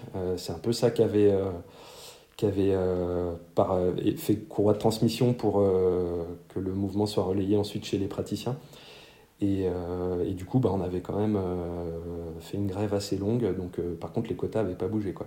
Les profs, ils nous soutenaient, mais par contre, il y avait zéro aménagement par la suite. Quoi. Donc, ils nous soutenaient comme ça. Et, euh, et du coup, ouais, c'est un petit peu, un petit peu coincé euh, pour euh, les quotas derrière. Bon, finalement, ça s'est pas si mal passé, et, mais par effet de cascade, j'ai dû repasser une autre matière que. Et mais par module examen, quoi. Ouais, voilà, avec le jeu des modules, euh, j'avais pas eu la moyenne à un truc, un truc débile. Et, du coup, j'avais dû le repasser, et, c'était encore un truc débile, vraiment du par cœur de, enfin, du, du par de photocopieuse. Enfin voilà, ça existe, il y en a. Faut, ouais, bah, je, vois bien. je vois exactement... sous les fourches codines. exactement de quoi tu parles. Hein. voilà. Et donc euh, ça m'avait un peu gâché mes vacances, mais pas trop, parce qu'il n'y en avait pas trop non plus, donc, euh, donc ça va. Hmm. Mais je retiens les noms. bon, tu veux pas les dire alors Non, non. Marc, je comprends. Je dirais off pour bitcher un petit peu. Mais moi, je connais pas euh, la, fac de Lyon, donc euh, tu m'aurais dit Clermont-Ferrand, euh, je t'aurais harcelé pour ça. Ouais. Bah, en fait, j'ai pris conscience il y a environ 48 heures qu'il y a des gens qui allaient écouter et que peut-être qu'il y en a qui me connaissent et qu'il fallait peut-être que je fasse un petit peu attention. On n'est pas juste au téléphone tranquillement. Quoi. Ah ouais, ouais, ouais c'est vrai. j'ai mis longtemps à, piger. C'est vrai, mais, mais bon, ça n'empêche pas qu'on a droit de, de, mal vivre certaines choses et, et, ah et d'en et parler. Euh, et côté euh, manuel, côté euh, apprentissage technique, c'est quelque chose. Enfin, tu vois, tu avais, avais, déjà cette, on va dire, cette envie de faire un métier manuel, où ça a été quand même une découverte et un peu une surprise, tu vois, des, des salles de TP, des choses au début où on voit pas trop l'utilité. Euh, je sais pas, de, de, de, de, tailler des dents euh, dans de la cire ou dans du plâtre, ou je sais pas. Ouais, alors les, TP euh, les plus éloignés de la, de la pratique dentaire, genre la cire et tout ça, en fait, je suis passé au travers parce que c'est des choses qui se faisaient en deuxième année. Hmm. quand je suis arrivé en troisième année, j'ai rattrapé certains TP qui étaient de la taille de dents, les préparations pour les cavités, là, pour, pour restauration, hmm, parce que ça, apparemment, il, enfin, ça risquait de vraiment manquer, effectivement. C'est quand même bien d'avoir fait un petit peu de coup pour ça avant. Mais euh, sinon, euh, il y avait des TP de. Ils sculptaient des dents en cire, euh, ils, faisaient des, de l'anatomie tête aussi, ils faisaient de le, passage des nerfs et des vaisseaux et tout en, cire. Tout ça, je n'ai pas fait. Donc les TP un peu loin de vraiment la pratique dentaire de tous les jours, je ne les, ben, je les ai pas fait. et donc les TP que, que je faisais, pour le coup, il y avait bah, tu apprends à tailler une couronne, tu vois très bien à quoi ça va servir. Quoi. Donc il euh, n'y a pas eu ce truc de, se demander pourquoi on me faisait faire ça. Euh, après le côté manuel, euh, ça faisait un peu partie de, du cahier des charges que je m'étais fait pour, pour réfléchir reconversion. dans mon boulot d'avant, j'étais 100% sur un ordinateur à part euh, dans certaines phases expérimentales où il y avait un petit peu de bricolage et c'était, un peu rigolo, mais sinon la plupart du temps tu es vraiment sur ton ordi. Et euh, bon, c'est pas que ça me pesait à mort, mais euh, ça manquait quand même un petit peu de, de, produire quelque chose d'un petit peu tangible. Quoi. Et bon, j'ai jamais été tenté par les métiers d'artisanat, etc., mais mais j'y voyais toujours euh, une certaine noblesse quoi, dans les gens qui sont capables de, de fabriquer des choses. J'ai toujours trouvé ça assez classe. Et euh, ça, pour le coup, c'est vrai que c'est vraiment sympa dans ce métier-là. Euh, tout à l'heure, on parlait de science, on n'est pas loin de la science, on, réfléchit, on doit avoir des connaissances qu'on actualise un peu toute la vie. Et puis, bah, on est aussi un artisan. Quoi. Et ça, c'est ouais, je suis hyper content de travailler avec mes mains. Quoi. Et euh, du coup, euh, je m'attendais à ce que. enfin, ça faisait un peu partie du cahier des charges, donc euh, je m'attendais à être content de ça. Et ouais, en se retrouvant en TP, ouais, bah, petit coup de pression la première fois, quoi. J'étais nouveau, je savais qu'ils allaient bien regarder comment j'allais tailler ma dent. Et, c'est marrant parce que le, le, premier coup de fraise, j'étais ok, je suis au bon endroit. c'est Enfin, il y a une espèce ah de, Ouais, il y a eu euh, une, lumière qui a descendu sur ma tête. et euh, c'était ok, là c'est bon, c'est ça qu'il te faut, t'es au bon endroit. Euh, vas-y, enfin, vas-y, tu peux y aller, c'est ça qu'il te fallait, quoi. Et ça, ça m'avait bien fait du bien, parce que c'était au tout début. Et, et effectivement, j'y repense souvent. Des fois, je suis en train de. Enfin, je suis bien concentré sur une dent en bouche et tout. Et je repense à ce moment-là où, où je taillais ma première dent et où et à cette sensation-là. Et, et j'aime bien, quoi. c'est vachement bien. Euh, tu sais, quand tu as, fait cette année euh, de, de, questionnement euh, sur ton orientation, tu as fait des stages, tu es allé voir différents. tu as hésité avec, avec d'autres voies que celle de, de, dentiste? Ouais, en fait, j'avais j'avais pas du tout pensé à dentiste à la base. donc j'avais beaucoup hésité avec, à tenter la médecine à l'époque de la terminale, mais je savais même pas que dedans il y avait dentaire. Euh, donc moi je pensais à la médecine parce que bah, en fait c'est facile de penser à la médecine. Euh, tout le monde sait à peu près ce que c'est. Moi un dentiste, euh, j'avais dû y aller, je sais pas moi une fois dans l'enfance et puis c'est tout. Donc vraiment, c'est, ça faisait pas partie de ma carte mentale quoi. Je savais pas ce que c'était qu'un dentiste. Ouais, je pense que j'y étais allé trois fois dans ma vie à ce moment-là, quoi. Donc, bon, ça va, j'ai pas eu de problème, mais c'est pas, ne, ne, faites pas ça. et, et euh, du coup, ouais, non, j'y avais pas du tout pensé. Donc, euh, je, creusais assez méthodiquement toutes les idées que j'avais. Euh, je, réfléchissais. qu'est-ce qui, qu'est-ce qui pourrait faire que c'est une bonne idée, qu'est-ce qui pourrait faire que ça pourrait coincer, etc. Je, c'était mon boulot quoi, cette année-là. Je, je, réfléchissais du mieux que je pouvais et de façon la plus, la plus froide possible en fait. est-ce que, est-ce que ça c'est une bonne piste pour moi ou est-ce que c'est pas une bonne piste pour moi? Mais dentaire, je avais pas du tout pensé. Donc j'avais pensé à médecine directe, c'est ça qui ressortait clairement du bilan de compétences et tout. Mais, euh, mais le fait que c'est 10 ans d'études, qu'à la sixième année, on enfin, ne sait pas quel métier on va faire avant la sixième année, et en plus on ne sait pas dans quelle ville on va, on va le faire, euh, bah, en, réfléchissant bah, à deux, hein, ça, ça, se réfléchit à deux, on s'était dit là ça va faire beaucoup quand même. Euh, ouais, j'avais 34 ans, euh, c'était pour repartir dans 10 ans d'études, ça c'est quand même euh, un bon petit cran en plus hein, que dentaire. et en plus, si ça se trouve, je vais être dans telle spécialité à Brest ou à Nice ou à Paris ou quoi. Là, on se disait, mais ça va, ça va être trop lourd. déménager toute la famille, vendre la maison, trouver un autre boulot. Enfin, là, on se disait, on va pas, on s'est dit que c'était trop, quoi, tout simplement. Donc euh, ça avait, on avait éliminé ce, ce choix-là donc pour, euh, pour des raisons euh, rationnelles, quoi. Hmm.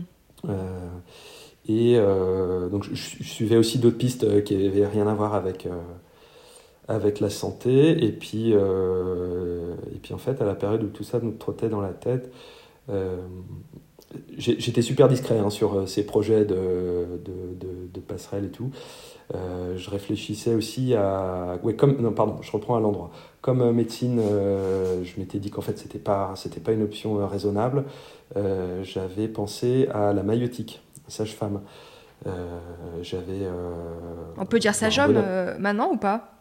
Non, non, pas du tout. Alors, sage-femme, en fait, c'est pas la femme qui est sage qui exerce ce métier-là, c'est la personne qui connaît la femme. Donc, euh, ah, ok. Un homme, il peut tout à fait être sage-femme, quoi. Mais je crois que, ou en gros, euh, le vrai terme, c'est mailloticien, mailloticienne. Là, pour le mm. coup, ça peut se mm. mettre au masculin. Et euh, finalement, j'avais rencontré un, mec sage-femme et lui disait bah, Je suis sage-femme, quoi. Enfin, c'est oui, il n'avait pas de problème avec ça. Ça lui posait pas de problème. Lui, ça posait pas de problème à grand monde d'ailleurs.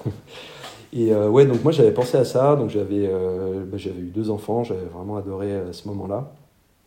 Et euh, puis c'était un métier sur le peu que j'en connaissais, euh, enfin j'avais un bon a priori dessus. Et euh, j'avais, je m'étais pas mal renseigné. Bah, c'est à cette occasion-là que j'ai découvert la, la passerelle, en, en, réfléchissant à ça, que ça existait pour les études de santé. Quoi. j'avais fait, j'avais fait un stage assez, genre, au, moins une semaine dans, un, dans, un, dans une maternité, donc en salle de naissance et tout. Et enfin, j'avais adoré. Quoi. J'ai, je, ça, enfin, ça me paraissait un, super job. J'étais tombé sur des gens vraiment sympas, super accueillants en plus. Enfin, ça les dérangeait pas que, que je sois là. Ils avaient tous envie de me montrer leur métier. Enfin, c'était vraiment cool.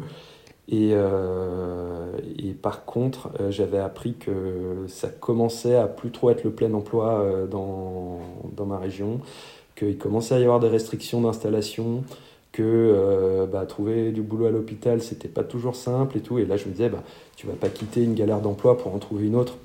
Donc là, c'était vraiment un une raison euh, suffisante pour, euh, pour laisser tomber. Enfin, moi, c'était hors de question de me reconvertir vers un boulot où euh, j'allais avoir du mal à trouver du boulot. Quoi. Enfin, mm. J'avais assez donné pour ça, c'était vraiment un truc pas moyen. Donc, sage-femme, non. Pardon? Non, non, c'est que je, je ah, me disais que finalement, oui, c'était l'aspect libéral, enfin, c'est-à-dire liberté d'installation, être peut-être, bah, pourquoi pas travailler en association, mais surtout être toi ton propre chef euh, Non, à ce moment-là, pas trop. En fait, c'était que je savais qu'il y avait euh, à peu près deux façons d'exercer qui étaient soit à l'hôpital, et dans ce cas-là, eh ben, il faut se faire embaucher. Et, euh, et je savais que ben, c'était plus comme avant et que ça commençait à être pas simple. Et, ou alors, tu es en libéral, et dans ce cas-là, bah, tu es censé t'installer comme tu veux. Et, sauf que ça commençait à non plus à pu être le cas parce qu'il commençait à restreindre la liberté d'installation. Ah Et donc là, je me disais, oulala, euh, si euh, soit tu te fais embaucher, mais, euh, mais c'est pas facile de se faire embaucher, soit tu t'installes, mais il y a des freins à l'installation, c'est voilà, c'est ça qui m'a fait dire, mais en fait, je vais pas apprendre un nouveau métier pour supplier de pouvoir l'exercer. quoi. et, et, et sage-femme en libéral, je suis pas sûre que tu accouches en fait. Si, sauf à domicile, les femmes qui veulent. Ouais, tu vois, les mais globalement, euh, le, alors y a, tout existe, mais euh, de ce que j'avais compris, c'était quand même globalement, si tu veux faire des accouchements, c'est salle de naissance à l'hôpital, euh, si tu veux en faire régulièrement. Quoi. Et sinon, c'est plus le suivi avant, après. et là, c'est, ça se fait aussi en, aussi en libéral. Quoi. Mm. Ouais, ça a l'air d'être deux modes d'exercice assez différents. Assez différents. En tout cas, ouais. les deux, il y, avait un, il y avait un gros stop en fait sur ce, sur ce boulot-là euh, à cause de la dimension euh, employabilité du, du, truc. Quoi. Ouais. Et euh, donc ça, c'était non. Et enfin, c'était, j'étais un peu triste de me dire que ça, c'était non. Et puis, ouais, j'étais assez discret sur tout ça, mais un jour, on en parle à une copine. je sais pas, voilà, on devait avoir envie de pas trop garder le secret tout le temps non plus. Et, euh, et, on parle de tout ça à la copine en question et euh, elle dit Ah, c'est marrant, tous tes projets là. Bah, tu vois, moi, mon père, il est dentiste, euh, il est bientôt à la retraite, il adore son job, il, il, organise sa vie comme il veut, il aime bien ses patients. et, et ouais, je sais pas, il devait avoir 60 ans et il est hyper content de, de son boulot. Et euh, ah, tu m'intéresses à un boulot où quelqu'un est encore content. Euh, à 60 ans ah, Ouais, ouais, ça, ça, mérite, de, ça mérite de, de, de, creuser un petit peu. Après, dentiste, du coup, moi, j'avais pas du tout pensé. Euh, j'avais les mêmes a priori que bah, beaucoup de nos patients. Ah, c'est crade, c'est dégoûtant, c'est pas intéressant, c'est toujours la même chose et on le fait que pour le pognon, quoi. Hmm. J'avais l'idée un peu comme, comme, tout le monde, quoi. Mais bon, j'étais là pour euh, j'étais là pour creuser les pistes, quoi. C'était un peu, tu vois, la dimension, c'était mon, mon, boulot cette année-là, c'était de chercher, c'était pas que chercher que les trucs qui avaient l'air sympas. Et donc euh, j'ai fouillé un petit peu et au bout de deux heures, je voyais que ça cochait toutes les cases de, de mon petit cahier des charges que je m'étais fait dans la tête et, euh, et qu'il y avait tout ce que tout ce que je cherchais et euh, toutes les infos que j'avais trouvées sur le métier. en fait, c'est ça, quoi. et au bout de deux heures, j'avais complètement changé d'avis. Et, euh, et du coup, comme j'étais déjà bien briefé sur euh, l'existence de la passerelle et tout, euh, ça c'était parti. Quoi. Ouais. Et, en deux heures. et aujourd'hui, donc, enfin. Là, donc après, tu finis ton cursus, tu passes ta thèse.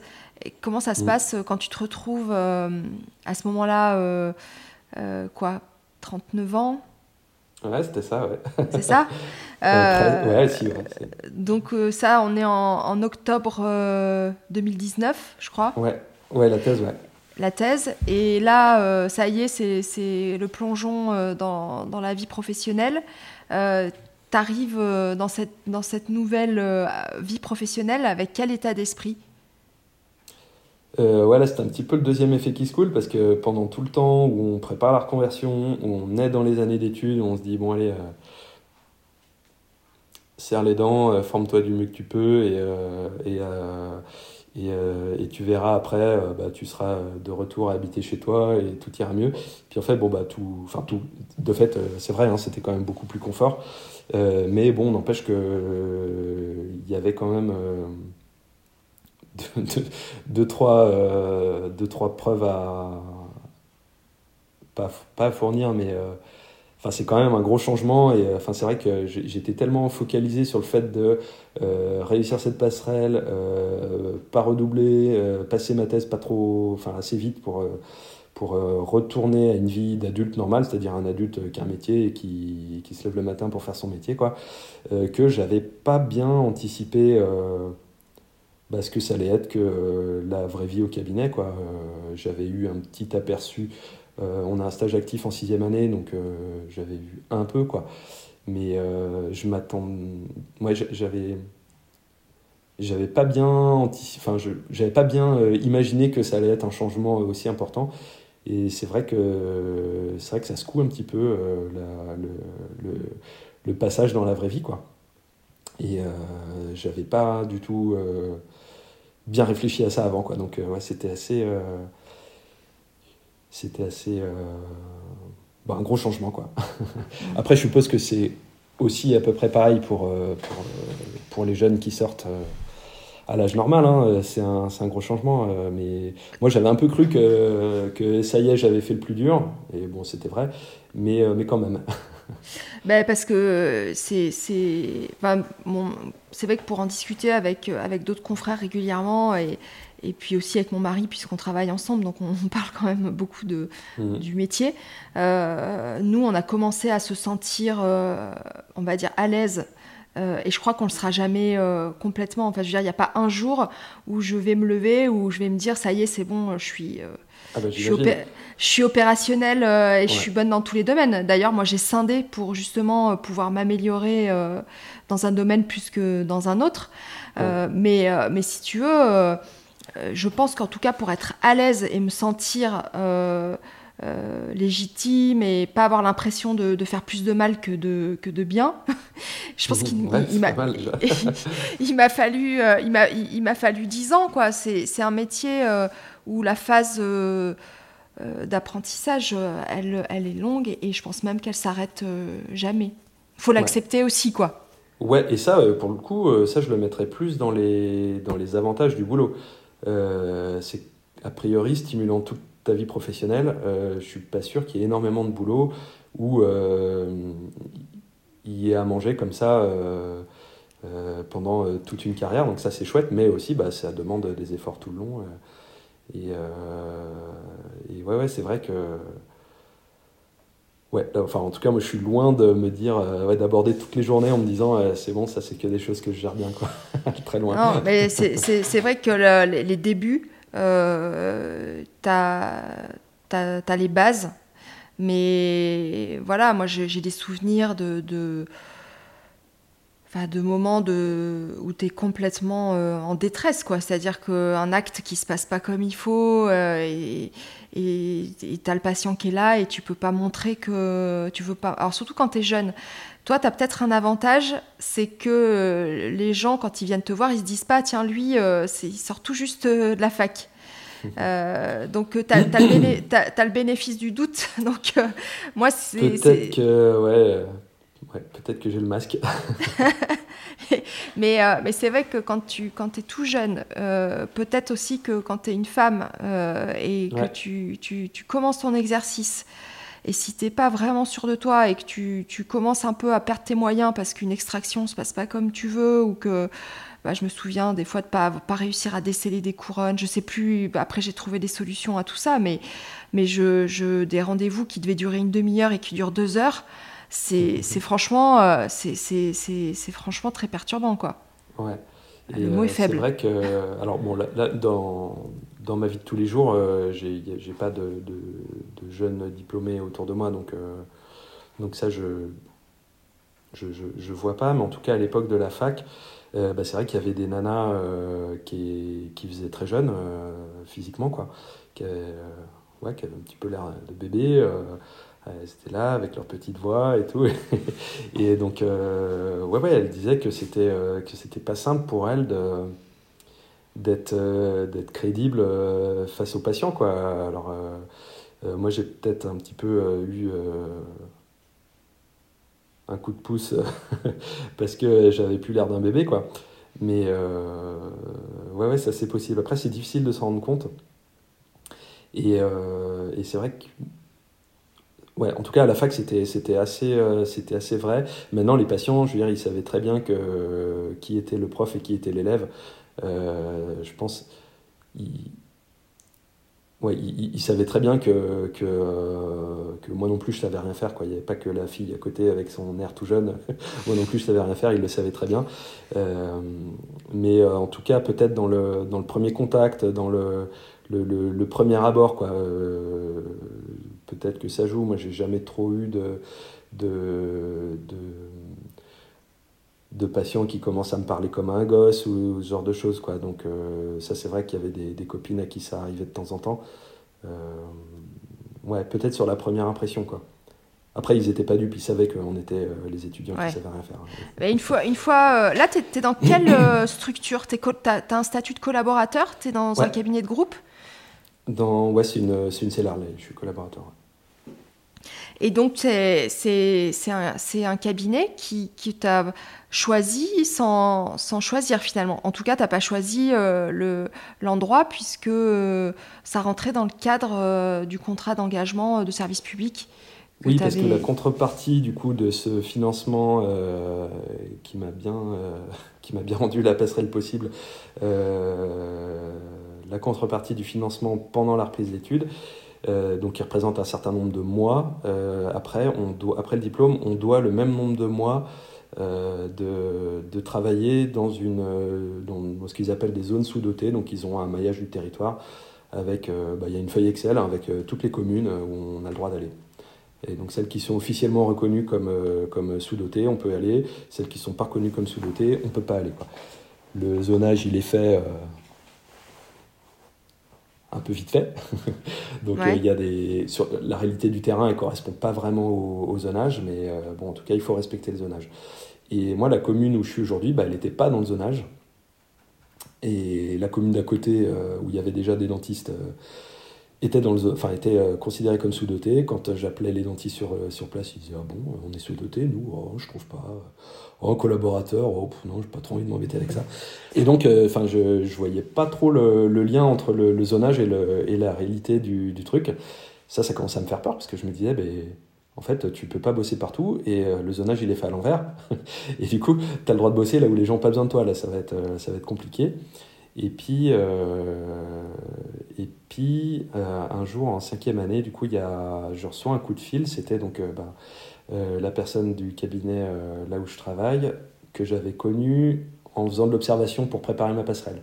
J'avais appelé des dentistes mmh. euh, dans, dans, mon coin et puis j'avais été voir ceux qui acceptaient de, de, me prendre en observation. J'allais regarder un petit peu leur, leur job. Quoi. Et, et, donc voilà, cette personne me rappelle, elle avait été sympa de me, de me prendre une journée à l'époque. Euh, et, donc elle me dit, ah bah nous là on a un nouveau cabinet, on s'est installé avec mon mari, euh, le cabinet il sort de terre, euh, on, est, on est là et on aimerait bien trouver quelqu'un pour, pour étoffer la, la, structure. Il y, avait le, il y en avait un qui partait à la retraite en fait bientôt, et donc il cherchait quelqu'un pour le remplacer. Et bah, moi j'étais obligé de répondre, bah, ça a l'air super, mais en fait j'ai pas le droit quoi parce que euh, cette commune-là ne fait pas partie de la liste où j'ai le droit d'aller. Quoi. Et euh, on a réussi à faire réévaluer un petit peu le zonage, parce que c'est vrai que dans ce coin-là, il y avait euh, peu de dentistes, pas mal de population, et en plus, ils étaient... Enfin, il y en avait plein qui étaient pas loin de la retraite. Quoi. Donc, on a réussi à faire rajouter cette commune-là dans la liste, comme quoi c'est pas si rigide que ça. Ouais. Et, et, du coup, ça a pu rendre les choses possibles, mais sinon, j'avais juste pas le droit d'y aller. Quoi. Donc euh, là, vous êtes trois praticiens? Euh, Ouais, on est, euh, non, non, on est, on est quatre. Parce que y a, y a un, y en a un, ils, sont, ils sont deux associés en fait dans la cellule, ils sont, ils sont deux. Et donc il y en a un qui est associé minoritaire, qui est, qui est un jeune qui a un petit peu plus d'expérience que moi. Et puis moi, je suis le, je, je suis le, je suis le dernier arrivé. Quoi. Ok. Et, et là, ça se passe comment euh, Enfin, je veux dire, tu, tu, tu, te sens comment, toi, dans ton exercice euh, quotidien? Tu vois, tu, tu, il y a des domaines, tu as l'impression qu'il faut que tu, euh, tu t'apprennes un peu partout. euh, tu arrives à, prioriser, à dire euh, là, il faut que je progresse plutôt dans ce domaine-là que dans un autre. Enfin, voilà, comment tu, mmh. tu te situes? Si je m'écoutais, je me formerais toute la journée en tout, donc c'est pas possible. Il y a ouais, y a plein de choses que je me je m'autorise pas trop à faire parce que j'estime que je sais pas que je sais pas trop. En fait, moi, je m'imaginais euh, en sortant de la fac euh, bah, faire de l'implanto euh, rapidement parce que je trouvais qu'il n'y avait pas de raison de pas faire d'implanto et que et que sans aller jusqu'à se super spécialiser dedans, que c'était qu'il n'y avait pas de raison de ne pas faire au moins des cas un peu simples et tout. Et puis aussi ci, et puis aussi ça, et puis voilà, je me voyais vraiment comme capable d'un peu tout faire rapidement. Et puis en fait, ouais, quand je suis arrivé un peu dans la vraie vie, j'ai vu que bah, déjà faire la base un peu bien et un peu correctement, euh, ce serait déjà pas mal. C'était déjà un défi assez, euh, assez important. Donc, euh, donc j'ai plus concentré mes efforts sur consolider un petit peu ce que j'avais déjà appris pour le faire correctement dans la vie de tous les jours, plutôt que de découvrir des, choses complètement nouvelles. Et, et, ensuite, j'ai attaqué de, de la formation euh, sur, ouais, sur, des choses pas complètement nouvelles, mais euh, pour approfondir un petit peu. Euh, petit mm. peu Par exemple, tu as, fait, as fait quoi là, comme formation? bah, la, la, grosse formation que j'ai fait l'année dernière, c'était de la paro. C'était. pour. Laquelle formation? C'était l'Académie de paro. Ok. Ouais. Et donc. Et ouais, parce que bon, je me sentais pas trop de, de, de gérer moi-même la paro. On en avait fait un petit peu à la fac, j'avais vachement bien aimé d'ailleurs. Euh, et en même temps, je me sentais pas très opérationnel. Quoi. Euh, et, du coup, euh, voilà, on m'avait conseillé cette formation-là comme étant assez applicable tout de suite. Il y a les recettes en fait, y compris parce qu'on ne voit pas trop à la fac, quoi, y compris la partie comment tu peux organiser ta séance parce que ben, on fait pas des vacations de 3 heures comme à la fac on a 3 heures pour le surfaçage, voilà, c'est pas possible. Euh, et comment, bah, comment on peut coter aussi, parce que bah, en paro, c'est pas simple de, d'intégrer de, une vraie pratique correcte avec la CCM et tout. Donc voilà, toute cette dimension-là, qui est pas vraiment clinique, mais qui rend la clinique possible, euh, c'était super important, j'étais pas du tout à l'aise là-dessus, euh, euh, et, donc ça, pour ça, c'était pas mal. En fait, approfondir des choses à la fois sur le plan clinique et à la fois sur le plan pratique dans la réalité du cabinet, ça c'est... Ah, c'est un, un, peu ce que, ouais, c'est un peu ce genre de choses auxquelles je pensais en disant approfondir un petit peu les choses que, qui n'étaient pas complètement nouvelles, mais que je voulais rendre fluides dans, dans, la pratique. Quoi. Et après, le, le gros point noir, c'est l'endo. Hein. Euh, du coup, ça y est, je me suis inscrit euh, sur une formation euh, pour essayer de. Formation en présentiel ou en ligne? Non, non, ouais, en présentiel à, la, à la SFE, hmm. Société française d'endo. Oui, oui, oui. Parce que bah, parce qu'il faut il va falloir apprendre à faire de l'endo correctement quoi. pour moi et pour les patients. on en a tous besoin. Et euh, ouais, c'est ce qui, c'est ce qui te demande le, le plus euh, de, enfin, de concentration et de temps. C'est une question de temps surtout. C'est une question de temps. Je suis, en fait, enfin, je suis hyper lent. J'ai pris le parti de me dire, ok, euh, je suis débutant, je, je sais que je serai de toute façon loin d'être rentable en endo, donc on, met ça de côté. Je me, je me paye ma courbe de formation en, en, euh, faisant mes endos sur des, sur des rendez-vous très longs. Je me suis dit, cherche pas à, progresser en vitesse tout de suite, tant pis, euh, ça viendra plus tard, mais essaye de euh, bah, sécuriser ta pratique. Donc je me suis dit, ok, toutes mes endos, je mets des rendez-vous immenses. et, et, pour au moins les faire correctement, et ensuite, une fois que j'aurai bah, l'expérience ou, la confiance ou quoi pour, euh, pour accélérer, bah, j'accélérerai. Mm. Et je m'étais dit euh, que j'allais faire comme ça. Et sauf que bah, je vois que j'ai pas du tout accéléré et que je suis pas du tout plus fiable qu'avant. Donc c'est un peu le, ma stratégie n'a pas bien fonctionné. Quoi. ouais, du coup c'est hyper frustrant. Quoi. Je galère et en plus je galère pendant longtemps et, et les patients sont pas mieux soignés que si je bâclais le truc en allant vite. Enfin c'est l'impression que j'ai. Et euh, donc je suis pas du tout satisfait de, ma stratégie en dos. Donc il faut absolument que j'ai un déclic pour, euh, pour faire... Euh, enfin j'ai l'impression de me décarcasser pour, pour faire du travail de qualité. Et l'endo, c'est les fondations, et, les, je suis pas content de mes fondations. Quoi. Donc ça sert à rien de coller des bosons là-dessus s'il y a de l'endo pas, pas maîtrisé. Quoi. Et euh, là, tu, travailles avec des, aides optiques, tu as fait des, investissements au niveau euh, équipement? Ah, Ouais, on avait, euh, on avait des, petits tarifs à la fac pour acheter des loupes un peu moins chères, un peu moins très chères que, que, après. Donc, en fait, moi, depuis genre le courant de la cinquième année, j'ai des loupes sur le nez toute la journée. Quoi clairement pas. Le jour où je les casse, je, je, je ferme le planning. Quoi. c'est pas possible autrement. Quoi. Et toute la question, euh, justement, euh, rentabilité, euh, c'est quelque chose qui, qui est sujet à un sujet de stress pour, pour toi parce que. Ouais.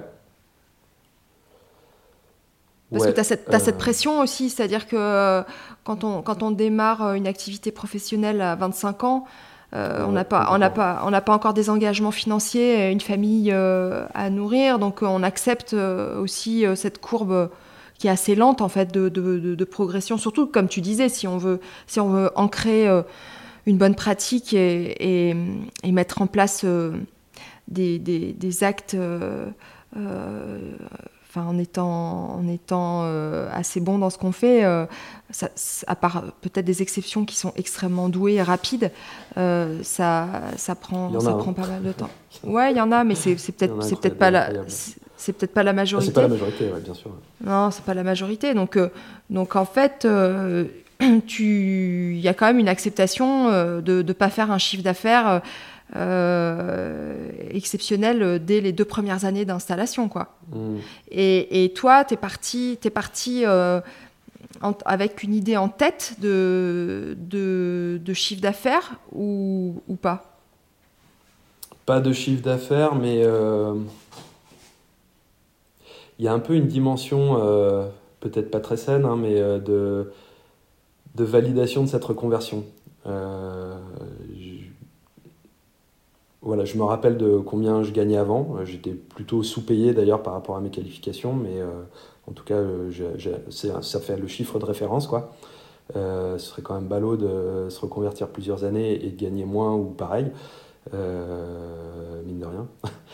Et, donc après, voilà, j'avais un peu des chiffres en tête, bah, pas trop de chiffre d'affaires parce que ça veut pas dire grand-chose quand on n'a jamais goûté à l'URSAF et tout.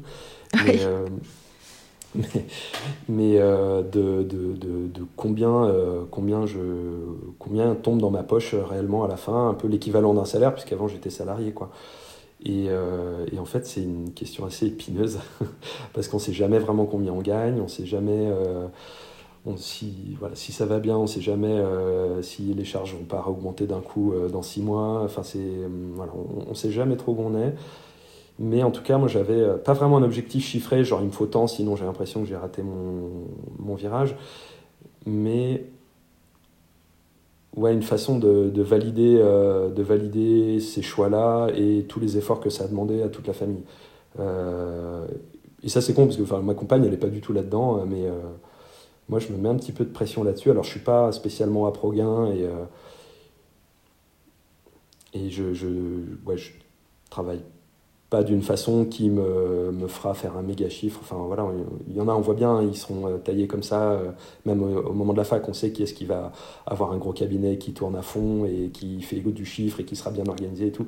Moi, j'ai toujours su que j'étais pas une machine de guerre euh, pour ça. mais quand même, j'espère avoir la satisfaction de me dire, ok, tu fait tous ces efforts, maintenant, maintenant ça paye quoi sans avoir la folie des grandeurs, mais voilà, au moins, tu as une situation qui est sensiblement meilleure qu'avant, et, et, ça valait le coup aussi au niveau, au niveau financier. Ça valait le coup au niveau épanouissement professionnel, au niveau humain, ça, j'ai aucun doute là-dessus. Mais voilà, j'aimerais bien avoir cette satisfaction-là aussi. C'est une forme de validation qui est pas, qui vaut ce qu'elle vaut, mais je ressens un petit peu le truc comme ça. Et bah, au bout de six mois d'exercice euh, Covid, ouais. c'est un petit peu, euh, c'est un petit peu faussé la donne, donc euh, c'est vrai que je me rends pas trop compte. ouais, c'est sûr que. On a fait la compta pour l'année 2020, en fait, bah ouais, il manque deux mois dedans. Enfin, c'est un petit peu. ouais, c'est bâtard là c'est un petit peu bâtard. Donc, du coup, je sais pas trop. Euh, ouais, je, je, vois le chiffre d'affaires quand même qu'augmente un petit peu euh, progressivement. Donc, je me dis, je suis quand même sur la bonne pente. Euh, voilà. Après, ouais, je, je, mets, je crois que je mets dans la surveillance de ces chiffres-là un peu plus que vraiment une dimension juste financière, quoi. Ouais. Et, et après, non, mais je pense que c'est un peu inévitable aussi. Et puis, je, je, je, pense aussi que, comme on n'est euh, on n'est pas très nombreux euh, dans, dans, la profession, et on est aussi relativement. Euh, même, bon, toi, tu es dans un cabinet où vous êtes plusieurs, mais ça ne veut pas dire que, que, vous communiquez forcément beaucoup là-dessus et que vous. Mmh et que euh, vous parlez beaucoup euh, les journées, ça, ça s'enchaîne très vite, quoi, tu vois. Ah tu, bah tu, tu, passes des journées euh, un peu la tête dans le guidon tout le temps. Et il y a quand même un effet de comparaison, quoi. Tu vois, on, essaie de s'étalonner par rapport aux autres, alors que ce soit en termes mm. de compétences, parce qu'aujourd'hui, on voit, on voit passer beaucoup de cas qu'avant, on voyait pas trop, mais maintenant, on, mm. les voyait dans, on les voyait dans les conférences, mais mais aujourd'hui, on les voit tous les jours sur les réseaux. Euh, et, et, cet effet, et forcément cet effet en plus euh, euh, des réseaux, forcément, c'est des, des, travaux qui, qui, qui, sont beaux, quoi. Euh, donc, euh, on se dit que si c'est beau, euh, c'est que derrière aussi, il y a, y, a, la rentabilité qui, qui, va avec, ce qui n'est pas forcément vrai en plus. Ça peut être très... pas, hein, ouais, Non, ça peut être très trompeur, mais, mais en tout cas, dans, dans notre euh, dans notre inconscient, ça, ça, ça, renvoie quand même à, un modèle de réussite mmh. qui est euh, celui euh, qui, a, qui excelle dans son, dans son domaine ou dans sa spécialité, qui a un cabinet de rêve et une belle structure et qui a une belle rentabilité euh, on va dire euh, dans le sens de la récompense quoi. Enfin je veux dire euh, c'est à dire que c'est tout ça s'aligne. Et, mm. et, sauf que sauf qu'en fait je pense que dans le dans le dans la dans la réalité il y a il y a peut-être 1% je sais pas je peux peut-être pousser jusqu'à 5% de la profession qui, qui, à qui se correspond ce modèle. Mais toi tu te sens tu te sens influencé par ce modèle qu'on nous propose euh, ben, C'est vrai que ça, rend les choses très floues parce que euh, effectivement, enfin, avec les, gens avec, enfin, qui exercent euh, au même endroit que soi, on, on, se voit pas beaucoup la journée. Hein. C'est comme tu disais, c'est la tête dans le guidon. Enfin voilà, on tire la charrue. Et euh, donc euh, on, échange, quand on a le temps d'échanger un petit peu, euh, on est plus en train de regarder des radios que, que de parler de rentabilité. ouais, donc c'est vrai que les, échanges, enfin, les échanges là-dessus, ils sont, en fait, on n'a pas, on pas le temps quoi. Après, moi, les, les gens qui sont, enfin, genre les copains de fac, euh, bah, géographiquement, euh, ils, sont, ils sont restés en ville hein, parce qu'ils bah, sont jeunes et tout. Donc, euh, en plus, bah, année Covid et tout, on s'est pas vu beaucoup. Donc, moi, j'ai pas, de, pas du tout de, de conversation privée ou amicale avec d'autres dentistes qui auraient à peu près la même expérience que moi. Hmm. Soit je parle avec des gens qui sont les gens avec qui je travaille la journée, et c'est vrai qu'on a plutôt tendance à parler de l'urgence du moment, c'est-à-dire ouais, Des cas, quoi. traitement, tel truc, ouais, un cas. Mm. et finalement, eux, ils ont 15 ans d'expérience. Bon, bah ouais, voilà, on ne sait pas faire les mêmes choses, évidemment, quoi. Et même eux, les souvenirs qu'ils ont de cette époque-là, bah, finalement, bah, c'est des souvenirs qui ont 15 ans aussi. Donc, Ouais, je me sens un petit peu, euh, un petit peu tout seul par rapport à, à ça. Euh, en même temps, ça m'étonne pas. et, euh, et, et, par rapport à l'aspect réseaux sociaux, ouais, c'est à double tranchant. Effectivement, hein, c'est facile de se sentir nul quand on voit tous les trucs parfaits qu'ils font les, les, compos de face magnifiques euh, que je vois pas comment ça peut être fait à 46 euros. voilà, on, se pose toujours des questions euh, aussi sur euh, tout l'envers du décor. Et puis, et puis tout le matos que ça suppose, et puis, et puis, le, enfin, puis bon, le talent, hein, ça, ça, compte aussi beaucoup. Et, et ouais, on, on, a vite fait de se sentir nul, ou pas assez bosseur, ou pas assez euh, je me forme pas assez, euh, je, je lis pas assez de bouquins, euh, tout ça, c'est, on a vite fait de se sentir mieux. Et en même temps, ça évite aussi quelque part de s'encrouter si les seuls composites que tu vois c'est les tiens. Au bout d'un moment bah, ce que tu, fais c'est le, standard. Tu les trouves normaux en tout cas quoi. Ouais, ouais, si tu vois les compos que tu fais la journée et puis que le soir tu regardes sur ton téléphone tu vois quand même que ça n'a pas grand chose à voir. Bon tu peux dire on va peut-être essayer de changer quelque chose. Donc c'est aussi pas mal je trouve d'avoir un peu des standards euh, un peu meilleurs que les tiens sous le nez, quoi, parce que je sais pas, moi, quelqu'un qui exerçait dans les années 80, finalement, il voyait que ses restos à lui, que ses couronnes à lui, et euh, le prothésiste, de toute façon, il renvoie toujours un boulot parce que ben on est son client, hein, c'est pas notre prof, et euh, il va toujours finir par envoyer une couronne, quoi. Mais bon, voilà, est-ce que est-ce que c'est satisfaisant ou pas C'est c'est pas facile quand on est vraiment le seul juge et tout, donc ça, pour ça que ce soit les, ou l'accès aux formations, qui est aussi, j'ai l'impression, vachement plus facile qu'avant. Mm. Euh, les petites vidéos, il y a, y a, des webinaires euh, tous les quatre matins. Euh, bon, faut, faut juste trouver, faut juste trouver le temps, ouais, c'est ce que j'allais te dire. Ah il y a un moment, c'est incompressible. Je sais pas si c'était comme ça ou c'est un effet Covid, mais ouais, je sais pas, il y en a 12 par semaine. non, il y a eu un, effet, il y a eu un effet accélérateur énorme depuis le premier confinement, mais ça c'est évident. Hein. C'est évident. peut-être un peu calmé là. Je suis pas sûre, euh, parce que je vois beaucoup quand même aussi de, de formations en ligne euh, fleurir et, et, et ouais, puis il y a tout un euh, business des... model qui apparaît aussi. Ouais, et puis des, des formations de, de, de, plus en plus qualitatives, quoi. Mhm. Mais ce qu'il y a, c'est que ce qu'il y a, c'est qu'après, ce qui la frustration, c'est d'arriver à, à, faire toutes ces formations. c'est vrai c'est vrai que ouais, on peut pas faire que ça en fait. Ce serait sympa. Et tu arrives à, à, te, à, te, projeter, à, à te dire peut-être euh, te, te, spécialiser dans un domaine plus qu'un autre ou pour l'instant t'en es pas t'en es pas là? Ouais, je me pose souvent la question et clairement j'arrive pas à répondre.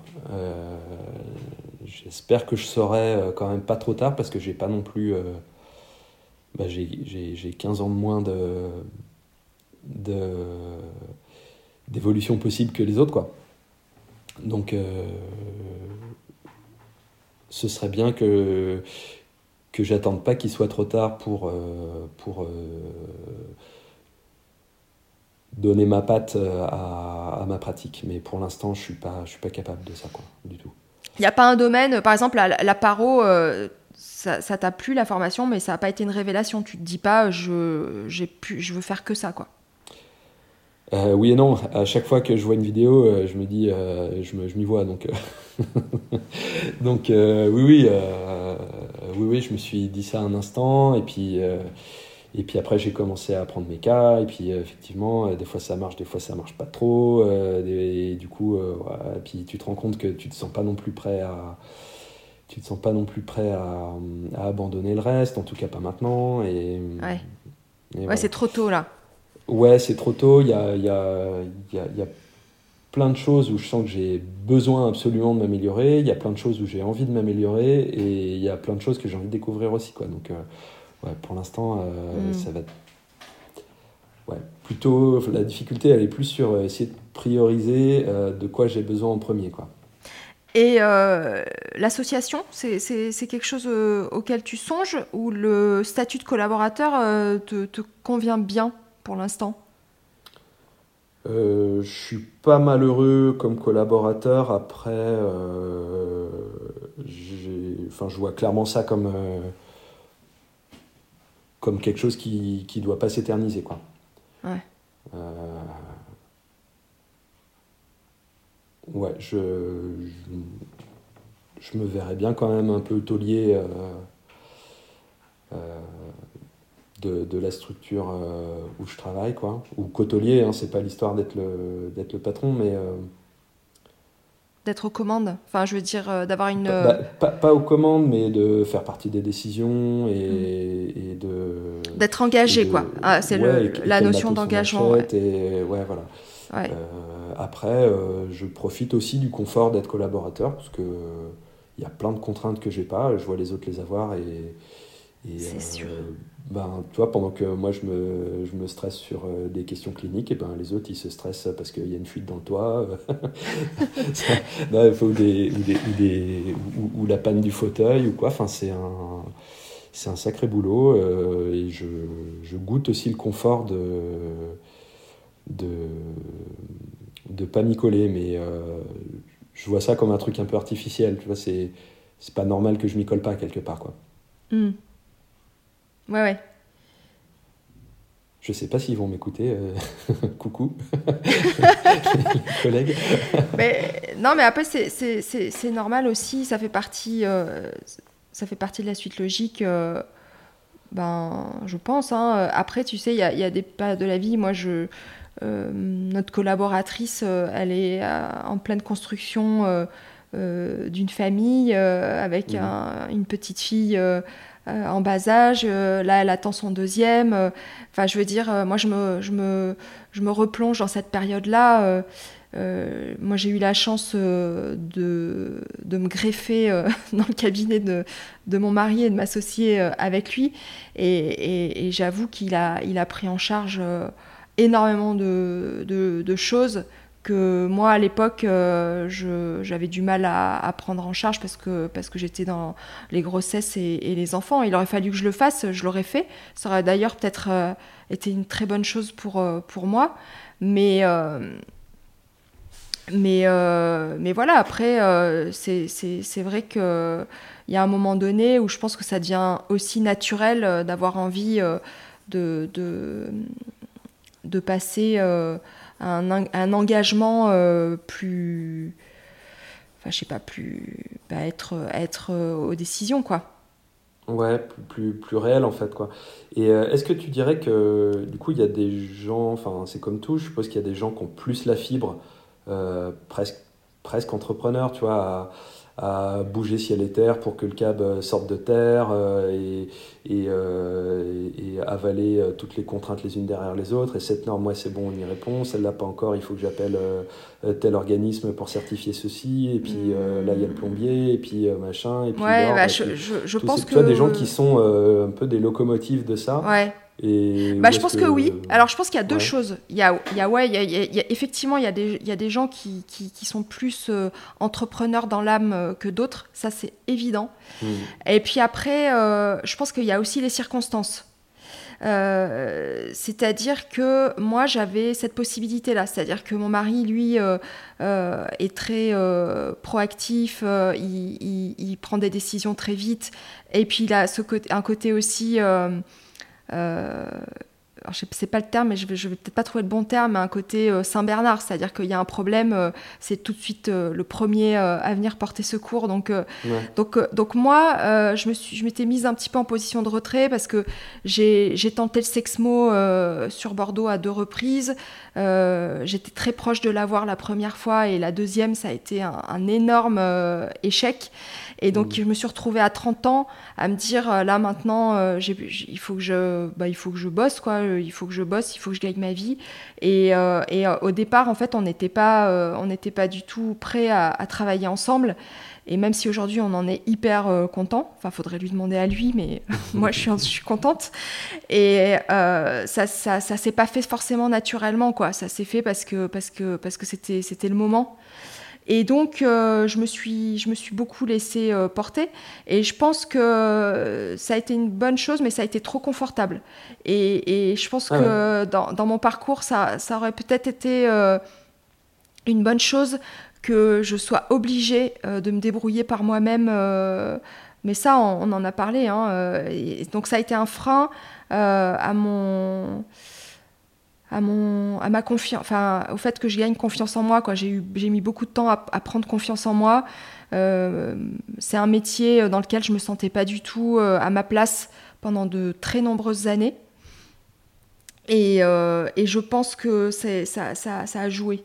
Donc tu vois. C'est euh, lié au fait de ne pas avoir créé toi-même ta structure ou c'est autre chose parce que euh, tu pensais à de l'ortho et puis finalement ça s'est pas fait et tout? Bah, C'est un mélange, mais, mais je, pense que, je pense que quand tu es face à des difficultés et que tu n'as pas le choix, tu te sors, tu, tu, tu, tu, te sors les tripes quoi. Et donc, euh, et donc forcément, c'est, ça, c'est, ça peut être un côté douloureux, mais mmh. derrière, il y a, y a quand même la satisfaction euh, de, regarder en arrière et de dire euh, bah voilà en fait c'était hyper dur les travaux la gestion parce que tu vois tout ça j'ai pas eu à, j'ai pas géré en fait hein. Euh, j'ai pas géré les problèmes informatiques, j'ai pas géré les problèmes justement comme tu disais quand il y a un problème et même encore aujourd'hui, c'est-à-dire qu'aujourd'hui s'il y a un problème d'ordre technique, euh, moi, je, je, je, je, ne suis pas dans la posture de, de, de, celle qui va trouver une solution. Celle qui est concernée. Après, si ça fonctionne comme ça, euh, pourquoi oui, pas Oui, et puis hein, euh. j'apporte d'autres choses. Mais tu vois, un jour, s'il est d'accord, je, ferai une interview et, ça sera peut-être intéressant, même pour moi, de savoir ce qu'il en pense. Donc.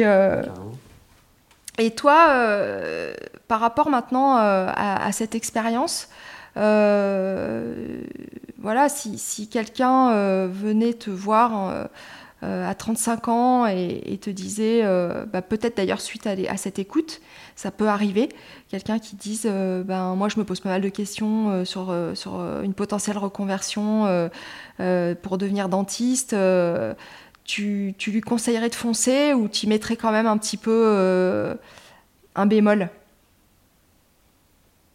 Sur euh, le, tu veux dire sur euh, la, enfin l'attractivité du, du, métier derrière euh, à quoi, à voilà, quoi s'attendre quelqu'un qui, qui, qui, viendrait te voir et te, te, demanderait ton, enfin pas ton avis, mais te dirait voilà, moi j'ai tel métier, je, je suis pas complètement satisfait de ce métier, je, je veux changer de métier et c'est le métier de dentiste qui, qui, qui m'intéresse.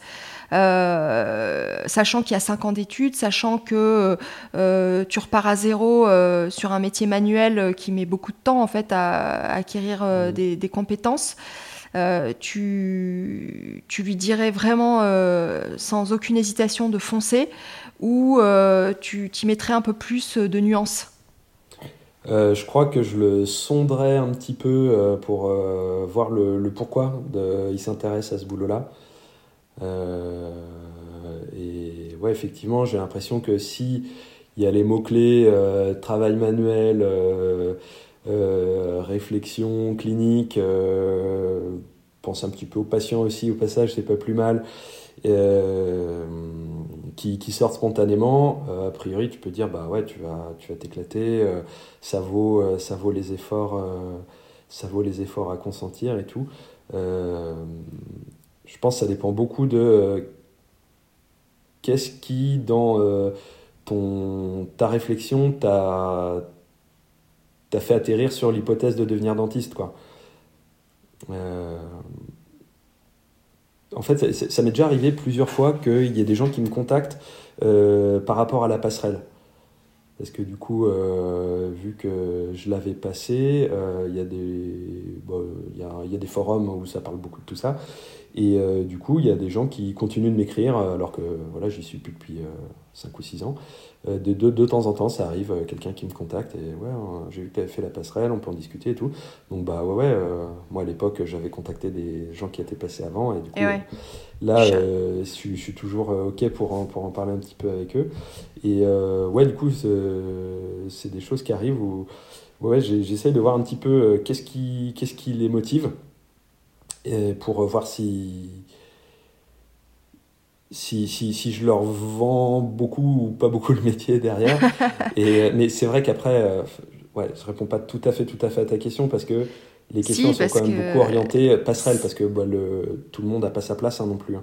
Euh, loin de là, à ce truc-là, donc c'est hyper sélectif. On ne sait pas trop sur quoi on est sélectionné, donc euh, du coup les gens sont vachement euh, avides d'avoir des retours de ceux pour qui ça s'est bien passé, parce qu'en fait il n'y hmm. a, pas d'infos là-dessus. Et du coup c'est vrai qu'on parle quand même plus de ça que, que du métier en soi. Mais ouais, quand la question part sur le métier, avant de faire ma réponse, j'essaie d'un petit peu sonder euh, euh, d'où vient l'idée de d'où vient l'idée de, de, penser à ce métier là quoi et après euh, ouais moi j'ai quand même beaucoup de positifs à en dire hein, de ce boulot enfin du, du peu que j'en connais pour l'instant aussi je perds pas de vue qu'il y a beaucoup d'anciens qui déplorent que c'est plus comme avant que c'est plus dur qu'on est plus contraint que qu'on est de moins en moins libre. Euh, j'ai envie de dire que ce discours-là, euh, c'est une, soupe, une soupe réchauffée. Quoi. Enfin, je veux dire, euh, de tout temps, c'était mieux avant. Enfin, Moi, j'ai envie de voir quand même. pour, je pense que je retournerai pas je retournerai pas dans, dans, le passé pour plein de raisons. Hein. Aujourd'hui, euh, tu vois, euh, on parlait de l'endo, mais enfin l'endo mécanisé, euh, les techniques qui ont vachement évolué, le matériel. Enfin, je veux dire, on a, oh. on a, on a des, des beams, on a des, des, choses dont on peut plus se passer. je veux dire, c'est un confort de travail qui est énorme. Ouais, sans doute, ouais. Il y, a, y, a tout ça aussi. complètement. Moi, en tout cas, moi, de ce que je vois de, de ma toute petite expérience, ouais, c'est un boulot génial.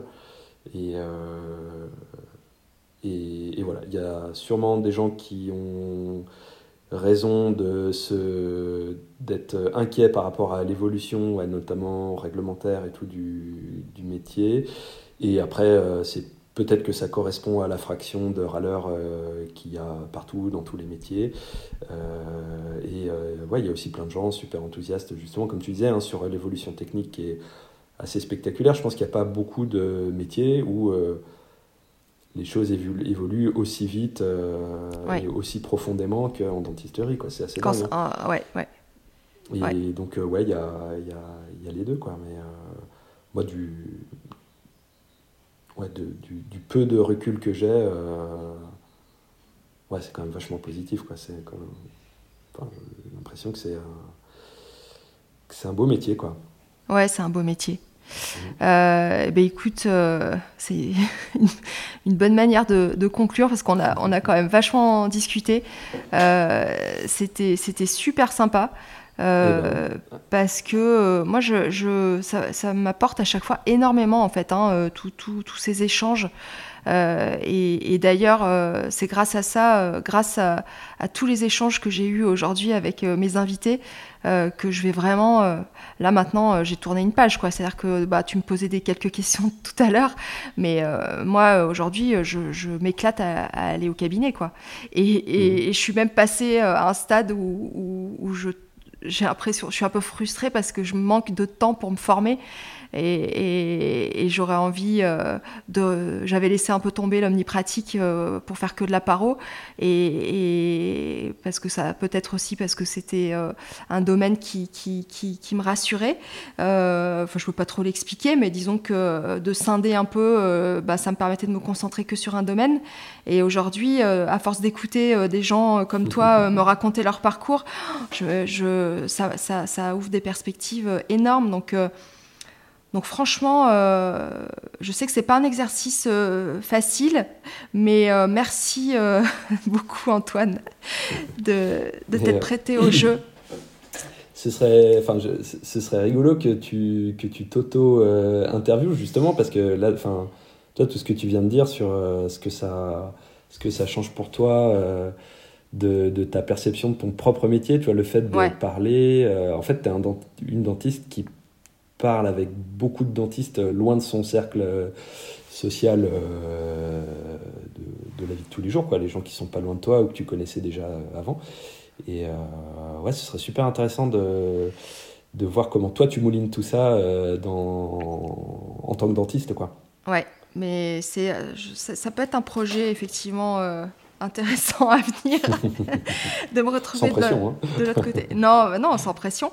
Mais, euh, mais en tout cas, euh, ouais, je pense que la clé, euh, bon, c'est la formation, mais faut pas penser que à la formation entre guillemets payante dans le sens où, où on, paye une prestation, on va, on va aller acquérir des nouvelles compétences. C'est génial, hein, attention, hein, je ne remets pas du tout ça en question. Mais il faut penser à une autre forme de, de, formation auquel on n'est pas habitué, auquel on ne pense pas, c'est d'aller euh, voir des, des, des confrères euh, bosser. Je veux dire, il n'y a pas... Y a, je connais personne, vraiment, ça doit être exceptionnel, qui te dira euh, Ah non, non, moi, je, je, veux pas que tu. Aujourd'hui, je pense pas. Que quelqu'un te dise Ah non, moi, je veux pas que tu viennes me voir bosser, euh, je suis pas très à l'aise avec ça.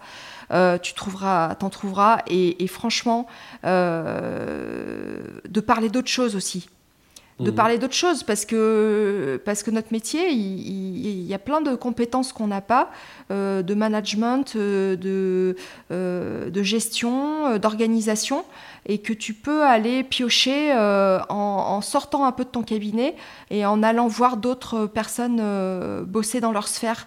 C'est hyper enrichissant. Et ça, Moi, je le fais un petit peu, c'est vrai que c'est sympa. Mm. Et voilà, et moi, c'est vrai que les échanges, ça m'a appris ça aussi. Donc, euh, je te souhaite euh, bah, une bonne, belle carrière. Ben, merci, pareil.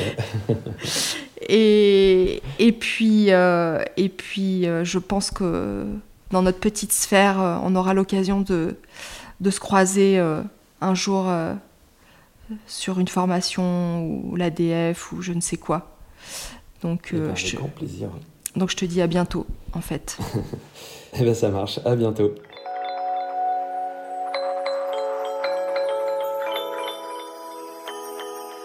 Vous avez écouté l'épisode 43 d'entretien avec un dentiste. Si vous souhaitez vous aussi répondre au questionnaire, il est disponible sur la page d'accueil du site internet, juste en dessous de ma photo, ou sur Instagram dans ma bio sur le lien Linktree. Et puis surtout, si vous aimez le podcast, continuez de le partager tout autour de vous, ça m'aide énormément. On se retrouve le jeudi 4 novembre pour un nouvel épisode.